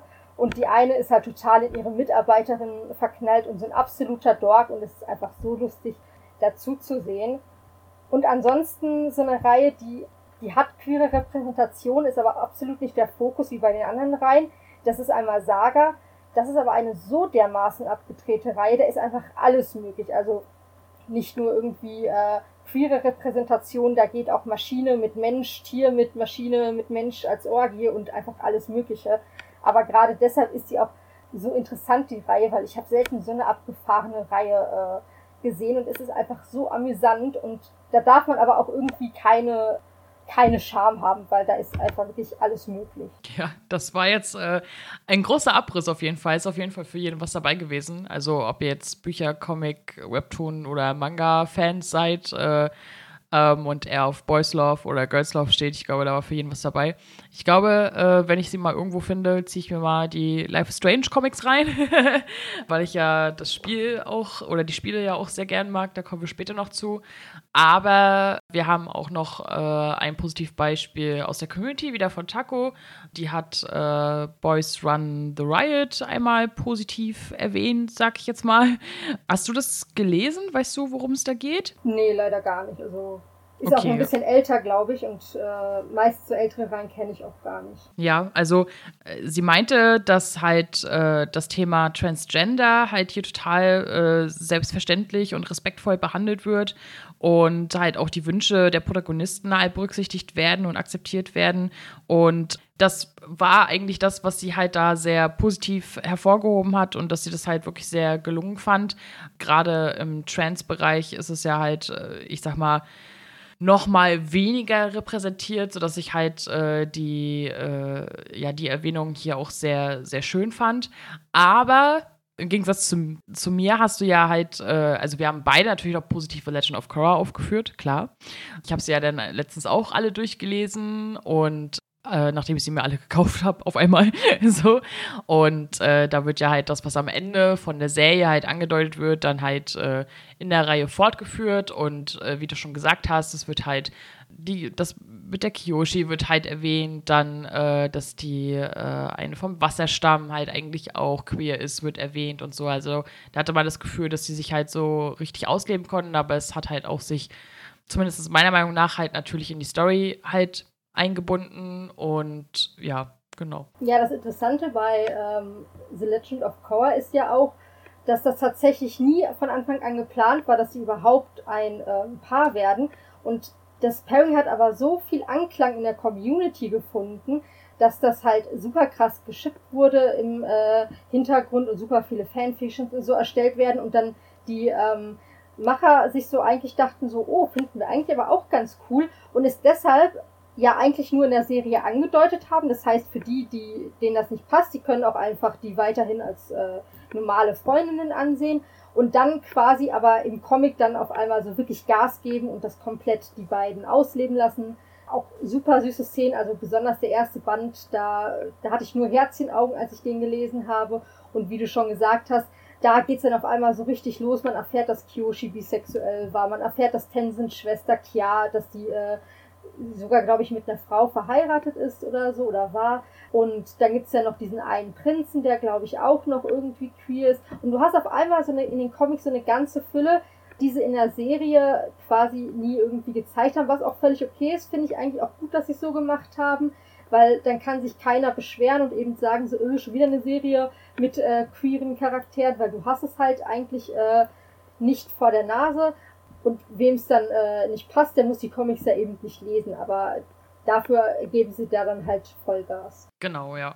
Und ja, abgesehen davon, dass ich halt äh, nicht so viele Positivbeispiele hatte, äh, hast du aber im Gegensatz zu mir auch noch ein paar äh, Negativbeispiele aufgelistet. Genau, ich habe noch ein paar Mangas als Negativbeispiele. Das sind hauptsächlich Mangas, die eben als Hauptcharaktere sehr junge Charaktere haben, meistens Schulmädchen. Und das Problem bei diesen Reihen ist, dass die eigentlich gar nicht als äh, Girls Love gesehen werden können, weil das, was die da an Gefühle entwickeln, das geht eigentlich nicht über eine normale Freundschaft hinaus. Ich weiß nicht, warum diese ganzen Reihen irgendwie als Girls Love gelabelt werden, wenn da überhaupt nichts passiert. Teilweise checken die bis zum Ende nicht mal, dass sie Gefühle für die anderen haben, beziehungsweise die haben zwar irgendwelche anderen Gefühle, die sie nicht einordnen können, aber realisieren halt auch nicht, dass es Liebe ist und von irgendwie Beziehung oder sonst irgendwas kannst du da überhaupt nicht von reden solche Reihen lese ich auch überhaupt nicht gerne, was auch daran liegt, dass ich einfach ein ganzes Stück älter bin und einfach erwachsene Storylines lesen will. Und bei den Boys Love ist es halt so, man kann eigentlich, also ich habe wie gesagt nicht so viel gelesen, aber schon damals äh, mehr als heute. Und es gibt gerade zum Beispiel super viele Einzelbände, äh, tatsächlich sogar mehr, glaube ich, als Reihen. Und da ist es immer so, 50 Prozent finde ich auch total toll. Die haben erwachsene Charaktere, äh, sogar viel öfters als bei äh, im Girls Love Genre. Äh, alles super, aber und das finde ich eigentlich super kritisch und ganz, ganz schlimm. Viele Einzelbände oder Boys Love Reihen haben oder romantisieren Vergewaltigung. Also es ist super oft so, dass, dass dann der eine Mann den anderen total bedrängt und dann sagt er so, nein, stopp, mach langsamer, ich will nicht und bla bla. Und der andere so, ach, warte ab, gleich findest du das toll und so. Und das finde ich tatsächlich, also damals äh, habe ich das noch nicht so realisiert, aber jetzt finde ich das absolut problematisch, wie halt einfach Vergewaltigung gerade im Beusler-Genre super oft romantisiert wird. Deswegen ist aber halt wirklich, also man kann wirklich so sagen, die Hälfte ist einfach total schön und die Hälfte ist äh, problematisch oder einfach langweilig. Genau. Ja, äh, das habe ich tatsächlich aber, glaube ich, auch schon mal von Sarah gehört. Also halt diese Romantisierung ähm, von Missbrauch äh, in diesen, in einigen Boys Love-Bänden. Also das hatte sie auch schon mal erwähnt, auf jeden Fall. Ja, äh, keine Ahnung, was die sich dabei denken, um ehrlich zu sein. Ja, und noch so ein anderes Negativbeispiel ist tatsächlich auch noch im Girls Love-Bereich. Citrus, das ist ein sehr, sehr beliebter äh, Girls Love Manga eigentlich. Also es gibt super viele Fans, die den total toll finden. Das ist aber bei mir wie ähnlich wie bei Glee so eine Hassliebe. Der hat super schöne Zeichnungen, der hat eigentlich auch eine an sich coole Geschichte. Das Problem ist aber, dass der zum einen, man merkt halt, dass der nicht für queere Frauen oder für queere Menschen gemacht wurde, sondern eher für, ich sag's jetzt mal ganz salopp, zum Beispiel so Männer, die auf so Lesben stehen, die rummachen, um das jetzt mal so auszudrücken. Also es ist einfach nicht für queere Menschen gemacht. Die Charaktere werden teilweise außerhalb der Reihe total übersexualisiert dargestellt. Die werden ständig, also die sind halt noch Schülerinnen, werden ständig total erotisch irgendwie in Szenen angedeutet. Aber das ist auch doch das zusätzlich Schlimme. Es passiert einfach nichts. Also die küssen sich zwischendurch, aber du hast einfach nicht das Gefühl, dass die wirklich so eine liebende Beziehung aufbauen, dass sie sich lieben, weil die eine, die ist einfach durchweg äh, kalt wie ein Stein und das ändert sich auch einfach in über 15 Wänden inzwischen so gut wie gar nicht. Die hat dann zwischendurch mal so einen kurzen Moment, wo sie ein bisschen sanfter wird, aber eigentlich ist das nur eine kalte Bitch, muss man leider so sagen. Und ich verstehe ehrlich gesagt gar nicht, warum der so populär ist, weil bis auf die Zeichnungen und so ein Teil der Story finde ich den eigentlich eher nicht so gut. Ja. Ja, klingt wie viele Pornos, die eigentlich eher für Männer gemacht sind. ist halt leider so. Ja. Und äh, auch nicht verwunderlich, dass es das halt auch äh, in anderen Medien gibt. Aber naja. Äh, dann habt ihr jetzt halt auch äh, einen Abriss bekommen äh, von so Lesestoff, wo ihr vielleicht eher vorsichtig sein solltet, sag ich mal. ja, dann kommen wir halt äh, noch zu den Games. Da ja, haben wir halt beide äh, natürlich halt äh, aufgeschrieben Life is Strange und Tell Me Why. Ja, wir haben halt gerade schon im Zuge der äh, weiterführenden Comics halt kurz über Life is Strange geredet. Ist äh, natürlich äh, ganz lustig bei mir zumindest. Ich habe als erstes Before the Storm mir angeguckt und dann den ersten Teil, ähm, sodass ich halt eigentlich storytechnisch chronologisch gesehen habe, aber halt vom Veröffentlichungsdatum halt natürlich nicht. Und ähm, dann habe ich halt Before the Storm geguckt und war halt mega drin. Gerade halt diese Verlustgeschichte von Chloe ähm, hat mich halt sehr an mich selbst erinnert und äh, hat mich sehr emotional mitgenommen. Und dann halt diese ganze Love Story mit Rachel und so, so dass ich dann halt, als ich danach halt äh, den eigentlichen Teil 1 gesehen habe, ich so dachte, ja, was für Max jetzt hier, wer ist sie? so, ne? Und ich halt eigentlich eher die Nebenstory viel spannender fand, so, wo ist Rachel, was ist mit ihr passiert und eigentlich äh, es voll weird fand, dass wir jetzt auf einmal Max, also auf einmal für mich aus meiner Sicht, ähm, als Hauptcharakterin hatten. Ja, aber natürlich äh, genauso wie Tammy Y, wo es ja äh, um eine Transperson geht, halt, das Studio ist halt natürlich halt auch bekannt dafür, ähm, queere Personen ähm, halt zu repräsentieren. Wir sehen es ja auch in Teil 3 äh, mit Alex und das ist halt schon wirklich immer sehr, sehr toll gemacht und ähm, die sind da halt meiner Meinung nach auch so ein bisschen Vorreiter für das Thema im Sinne von Games. Mhm. Ja, also Behind, äh, nicht Behind, Before the Storm, sorry, ist auch tatsächlich mein Lieblings-Life Strange-Teil, weil ich auch Chloe und Rachel tatsächlich besser zusammen finde als Chloe und ja. Max. Ich mag Chloe und Max aber auch und später ist es ja dann eh obsolet, sag ich mal. Was ich aber tatsächlich bei Life is Strange auch so abfeier, weil ich das einfach so super clever finde von dem äh, Studio und, oder von den Machern, dass sie in jedem Teil, außer Before the Storm, was ja eher so ein äh, eben ein Prequel ist, quasi dir auch wieder als Spieler komplett die Entscheidung lassen. Möchtest du, dass diese Story in eine queere Richtung geht oder möchtest du eine hetero-Geschichte oder sogar gar keine Liebesgeschichte? Das heißt, es kann sich ja eigentlich niemand darüber beschweren, weil du kannst ja das, es kann so enden, wie du es möchtest. Also keiner der Hauptcharaktere, jeder Hauptcharakter aus jedem Spiel ist ja bisexuell und kann am Ende entweder mit einer Person des gleichen Geschlechtes oder des anderen Geschlechtes zusammenkommen und das finde ich halt einfach super intelligent gemacht, weil eben jeder hat einfach irgendwie was, wenn, wenn er sagt, ich möchte jetzt eine heterosexuelle Geschichte, dann nimmt er halt eben die Person des anderen Geschlechtes. Wenn er eben die queere Geschichte will, dann nimmt er halt äh, die Person des gleichen Geschlechtes. Oder man sagt halt, ähm, er möchte halt gar keine Liebesgeschichte, was ja auch sehr selten ist tatsächlich, äh, dass du das wählen kannst. Und das finde ich halt super, super toll. Das hast du bei Tell Me Why nicht, da kannst du sowas ja nicht entscheiden.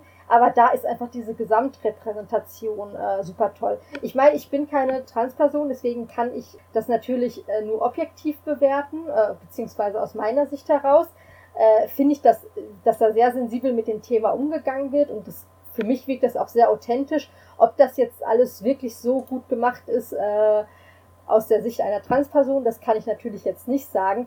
Aber wie du schon gesagt hast, ist es einfach so toll, wie äh, also wie oft die quasi queere Repräsentation in diese Spiele reinbringen und das einfach so natürlich darin integrieren. Ja, auf jeden Fall, ja. Ja, und ansonsten habe ich noch ähm, für die, die gerne ähm, Datings-Simulatoren äh, spielen, noch so ein ganz kleines, lustiges Spiel, das nennt sich Dream Daddy.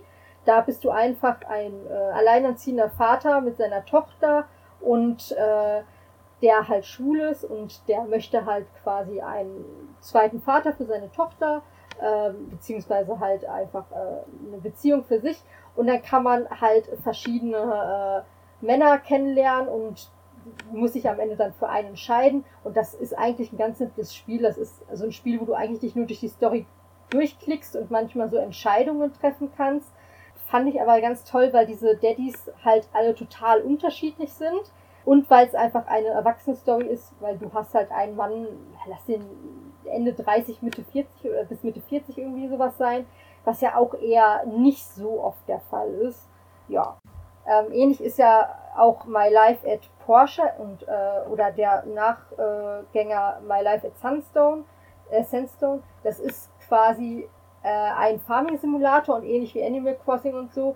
Das heißt, die, der Fokus liegt auch hier nicht ähm, so wirklich auf Liebesgeschichten, sondern eher darum, dass du deine Farm irgendwie erweiterst und äh, erntest und verkaufst und kannst auch fischen gehen und äh, alles Mögliche. Du kannst aber halt trotzdem jede oder fast jede Person, bis auf ein paar festgelegte, kannst du halt kennenlernen und mit denen anbandeln, kannst sie später auch heiraten. Und anders als äh, zum Beispiel bei äh, Animal Crossing oder so, hast du wirklich Geschichten, die da erzählt werden mit diesen Charakteren. Die sind natürlich, egal ob du jetzt einen männlichen oder einen weiblichen Charakter spielst, die sind halt immer äh, die gleichen Geschichten. Das heißt, es ist jetzt nicht speziell irgendwie eine queere Love Story, sondern wenn du jetzt einen Mann nimmst, kannst du äh, hast du die gleiche Love Story, als wenn du jetzt einen anderen Mann oder eine Frau nimmst.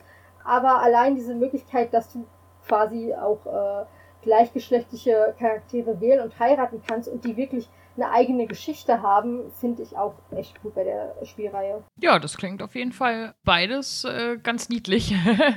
Wir haben beide noch unter anderem das Horizon DLC äh, äh, aufgeführt, wo Eloy ja dann halt auch äh, eine Beziehung oder beziehungsweise ein Love Interest zu einer Frau haben kann. Muss ich auch sagen, dachte ich mir halt auch so, als es dann halt so eingeführt wurde, so, ich bin jetzt nicht surprised. so, oder? Also, teilweise gab es ja da wieder Aufruhr. Ich dachte so, ja, Eizmaul. so, also, ähm, ja, fand ich jetzt halt äh, nicht so überraschend auch, um ehrlich zu sein. Dito, also ich meine, ich habe es jetzt so tatsächlich nicht erwartet, weil sie eigentlich auch in den Hauptspielen nie so irgendwie groß überhaupt an irgendwem Interesse gezeigt hat. Aber für mich hat sie die ganze Zeit eigentlich irgendwie schon so queere Vibes ausgestrahlt. Deswegen war es für mich jetzt irgendwie auch keine Überraschung, weil auch Spiele mit so äh, sehr starken weiblichen Charakteren ja schon eher dazu tendieren, dann am Ende queer zu sein, wie man es ja auch bei anderen Spielen äh, sieht. Deswegen war es für mich halt auch keine Überraschung und ich habe es natürlich sehr gefeiert. Genau. The Last of Us haben wir noch aufgeführt. Äh, klar, da haben wir Ellie noch also äh, ich sag mal, ja, im ersten Teil mit ihrer Freundin da zu sehen, halt eher eine tragische Geschichte. Im zweiten Teil dann ist ja dann noch mal ein bisschen erwachsener. Eigentlich nachher auch eine tragische Geschichte.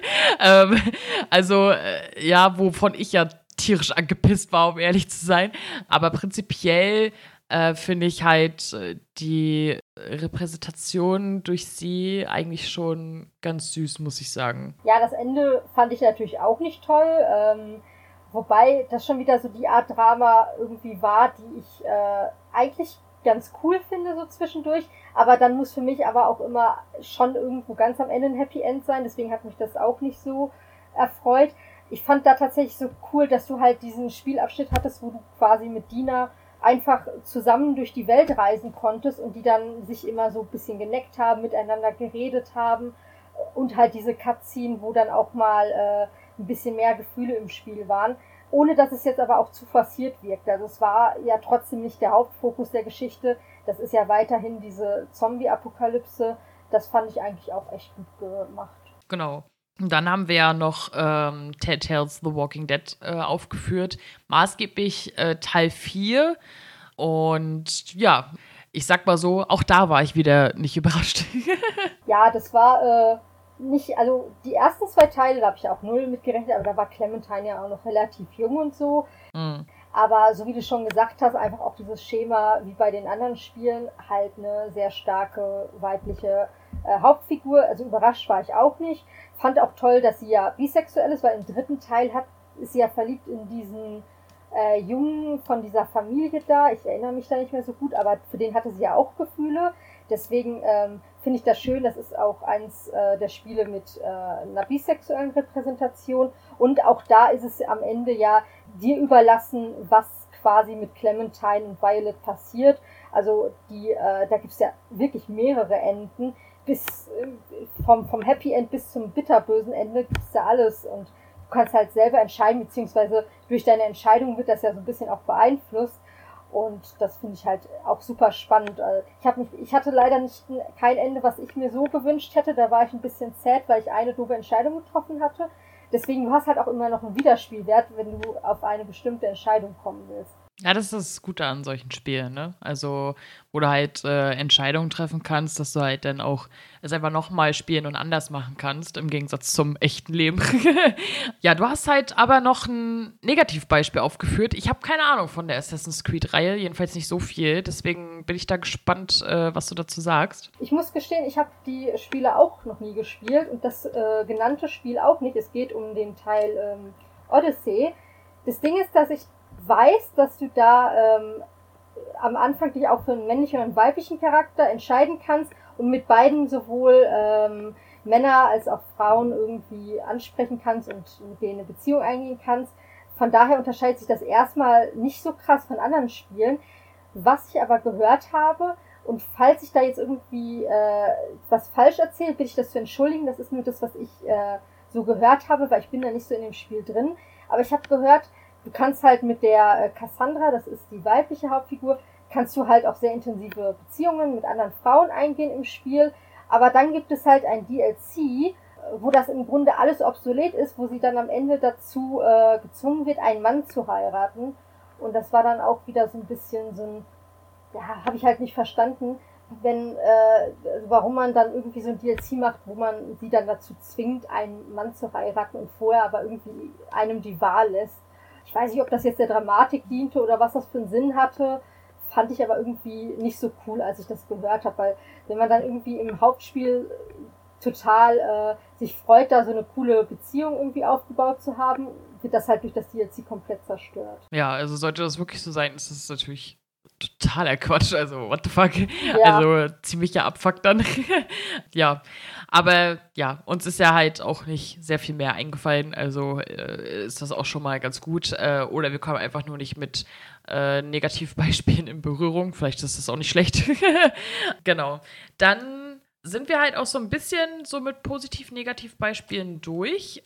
Ziehen wir jetzt noch mal so ein kleines Fazit. Also äh, ob wir denn finden, dass halt die Repräsentation wirklich schon besser geworden ist und nicht nur so quotenmäßig. Und äh, ja, ob wir halt noch weitere Verbesserungen erwarten, beziehungsweise was für Verbesserungen wir uns dann halt noch so wünschen würden. Mel, sag doch mal. Ja, also ich würde sagen, so in den Bereichen äh, Bücher oder Lesestoff allgemein und Spielen finde ich die Repräsentation schon sehr gut, was halt eben oft daran liegt, dass es halt von queeren Personen für queere Personen oftmals gemacht ist. Bei den Serien und Filmen ist halt teilweise noch viel Potenzial nach oben. Was ich mir halt wünschen würde, dass einfach Queerness noch normaler in diese ganzen Medien integriert wird, dass es halt nicht immer irgendwie so ein Outing geben muss und alle darüber erstaunt sind, dass es gar nicht irgendwie so Szenen geben muss, wo dann irgendwie Probleme auftauchen, weil die Person queer ist, sondern ich hätte einfach gerne mal nur eine Serie, wo sich äh, die Charaktere verlieben und happy sind und alles ist Friede, Freude, Eierkuchen. Ich brauche halt gar nicht immer irgendwie Drama oder was weiß ich. Ähm, und vor allen Dingen finde ich, ist es einfach inzwischen out, sich outen zu müssen. Also ja. Ja, den kann ich eigentlich gar nicht so viel hinzufügen, um ehrlich zu sein. Also, äh, das wäre halt genauso meine Sicht. Also, es ist halt auf jeden Fall schon wesentlich besser geworden in allen Medien, aber dass es halt einfach komplette Normalität ist, ähm, dass halt ja, äh, nicht halt immer dargestellt wird, Outing und so weiter, sondern es ist halt einfach total normal, alles ein happy, richtig cool, normal Liebesgeschichte, wie bei den Heteros halt auch. So wäre halt auf jeden Fall schön. Das Problem ist, dass wir halt natürlich im gesellschaftlichen Bereich halt auch noch nicht so weit sind, dass halt äh, ein Outing nicht nötig ist. Und ich finde aber, da könnten halt gerade die Medienschaffer da nochmal ein bisschen eher ein Vorreiter sein, das halt auch genauso äh, dahingehend zu integrieren. Und ja, mal schauen, wie sich das Ganze entwickelt. Ja, ich hoffe auf jeden Fall, dass ihr einiges mitnehmen konntet. Wir haben ja jetzt halt in sehr vielen Medienbereichen halt äh, positive Beispiele äh, genannt, aber halt auch Beispiele genannt, wo wir so eher so sagen, so, na, vielleicht, äh, wenn ihr stark auf ähm, queere Repräsentation achtet, dann das eher weniger so. Und ähm, da war, glaube ich, auf jeden Fall für jeden was dabei. Ja, nächstes Mal hört ihr wieder die liebe Sarah und mich und äh, wir haben uns vorgenommen, alle Disney-Meisterwerke von vorne zu gucken, warum auch immer. Und äh, ja, äh, wollen dann halt nach und nach darüber Folgen machen. Ja, immer so über zehn Filme. Das heißt, das nächste Mal hört ihr einen Abriss der äh, ersten zehn Disney-Meisterwerke. Und ähm, ich muss noch ein paar Filme gucken, um ehrlich zu sein. Aber ich habe äh, schon viel mit den Augen gerollt, aber auch schon geweint. Also ähm, es bleibt spannend auf jeden Fall. Ich bin super gespannt, was Sarah sagt, um ehrlich zu sein. Also ähm, ob sie die Sachen genauso sieht oder nicht, mal schauen. Und ja, äh, gerade die älteren Filme sind ja auch nochmal sehr interessant, äh, um es nett auszudrücken. Und ja, da freue ich mich auf jeden Fall auch drauf. Auf jeden Fall äh, bin ich froh, liebe Mel, dass wir diese Folge, die schon lange, lange geplant war, äh, endlich mal äh, machen konnten.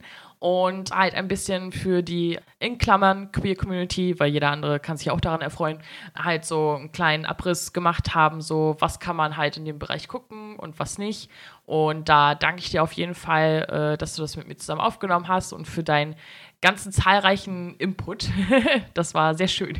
Ja, ich bedanke mich auch sehr für die Einladung. Es hat super viel Spaß gemacht. Ähm, das ist ja auch ein Thema, worüber ich sehr gerne rede. Und ich hoffe, dass die äh, HörerInnen da viel mitnehmen konnten. Und ganz kurz noch, wenn ihr noch mehr Empfehlungen wollt, ähm, guckt gerne mal bei meinen Social Media Kanälen unter Kikoro meistens irgendwie nach. Da habe ich auf Twitter so eine Liste, ein Dokument, das hat inzwischen, glaube ich, fast 20 Seiten. Und da findet ihr noch viel, viel mehr ja, auf jeden Fall vielen Dank, dass ich dabei sein durfte. Genau, ja, da zu Recht, die Liste kenne ich auch. und äh, die äh, kann stetig erweitert werden, also guckt da auf jeden Fall rein. Genau, so, dann sind wir auch soweit durch. Äh, war auch sehr lang die Aufnahme, aber war ja auch ein äh, sehr umfangreiches Thema. Und dann hoffen wir, dass es euch gefallen hat und wir hören uns beim nächsten Mal. Tschüss! Tschüss!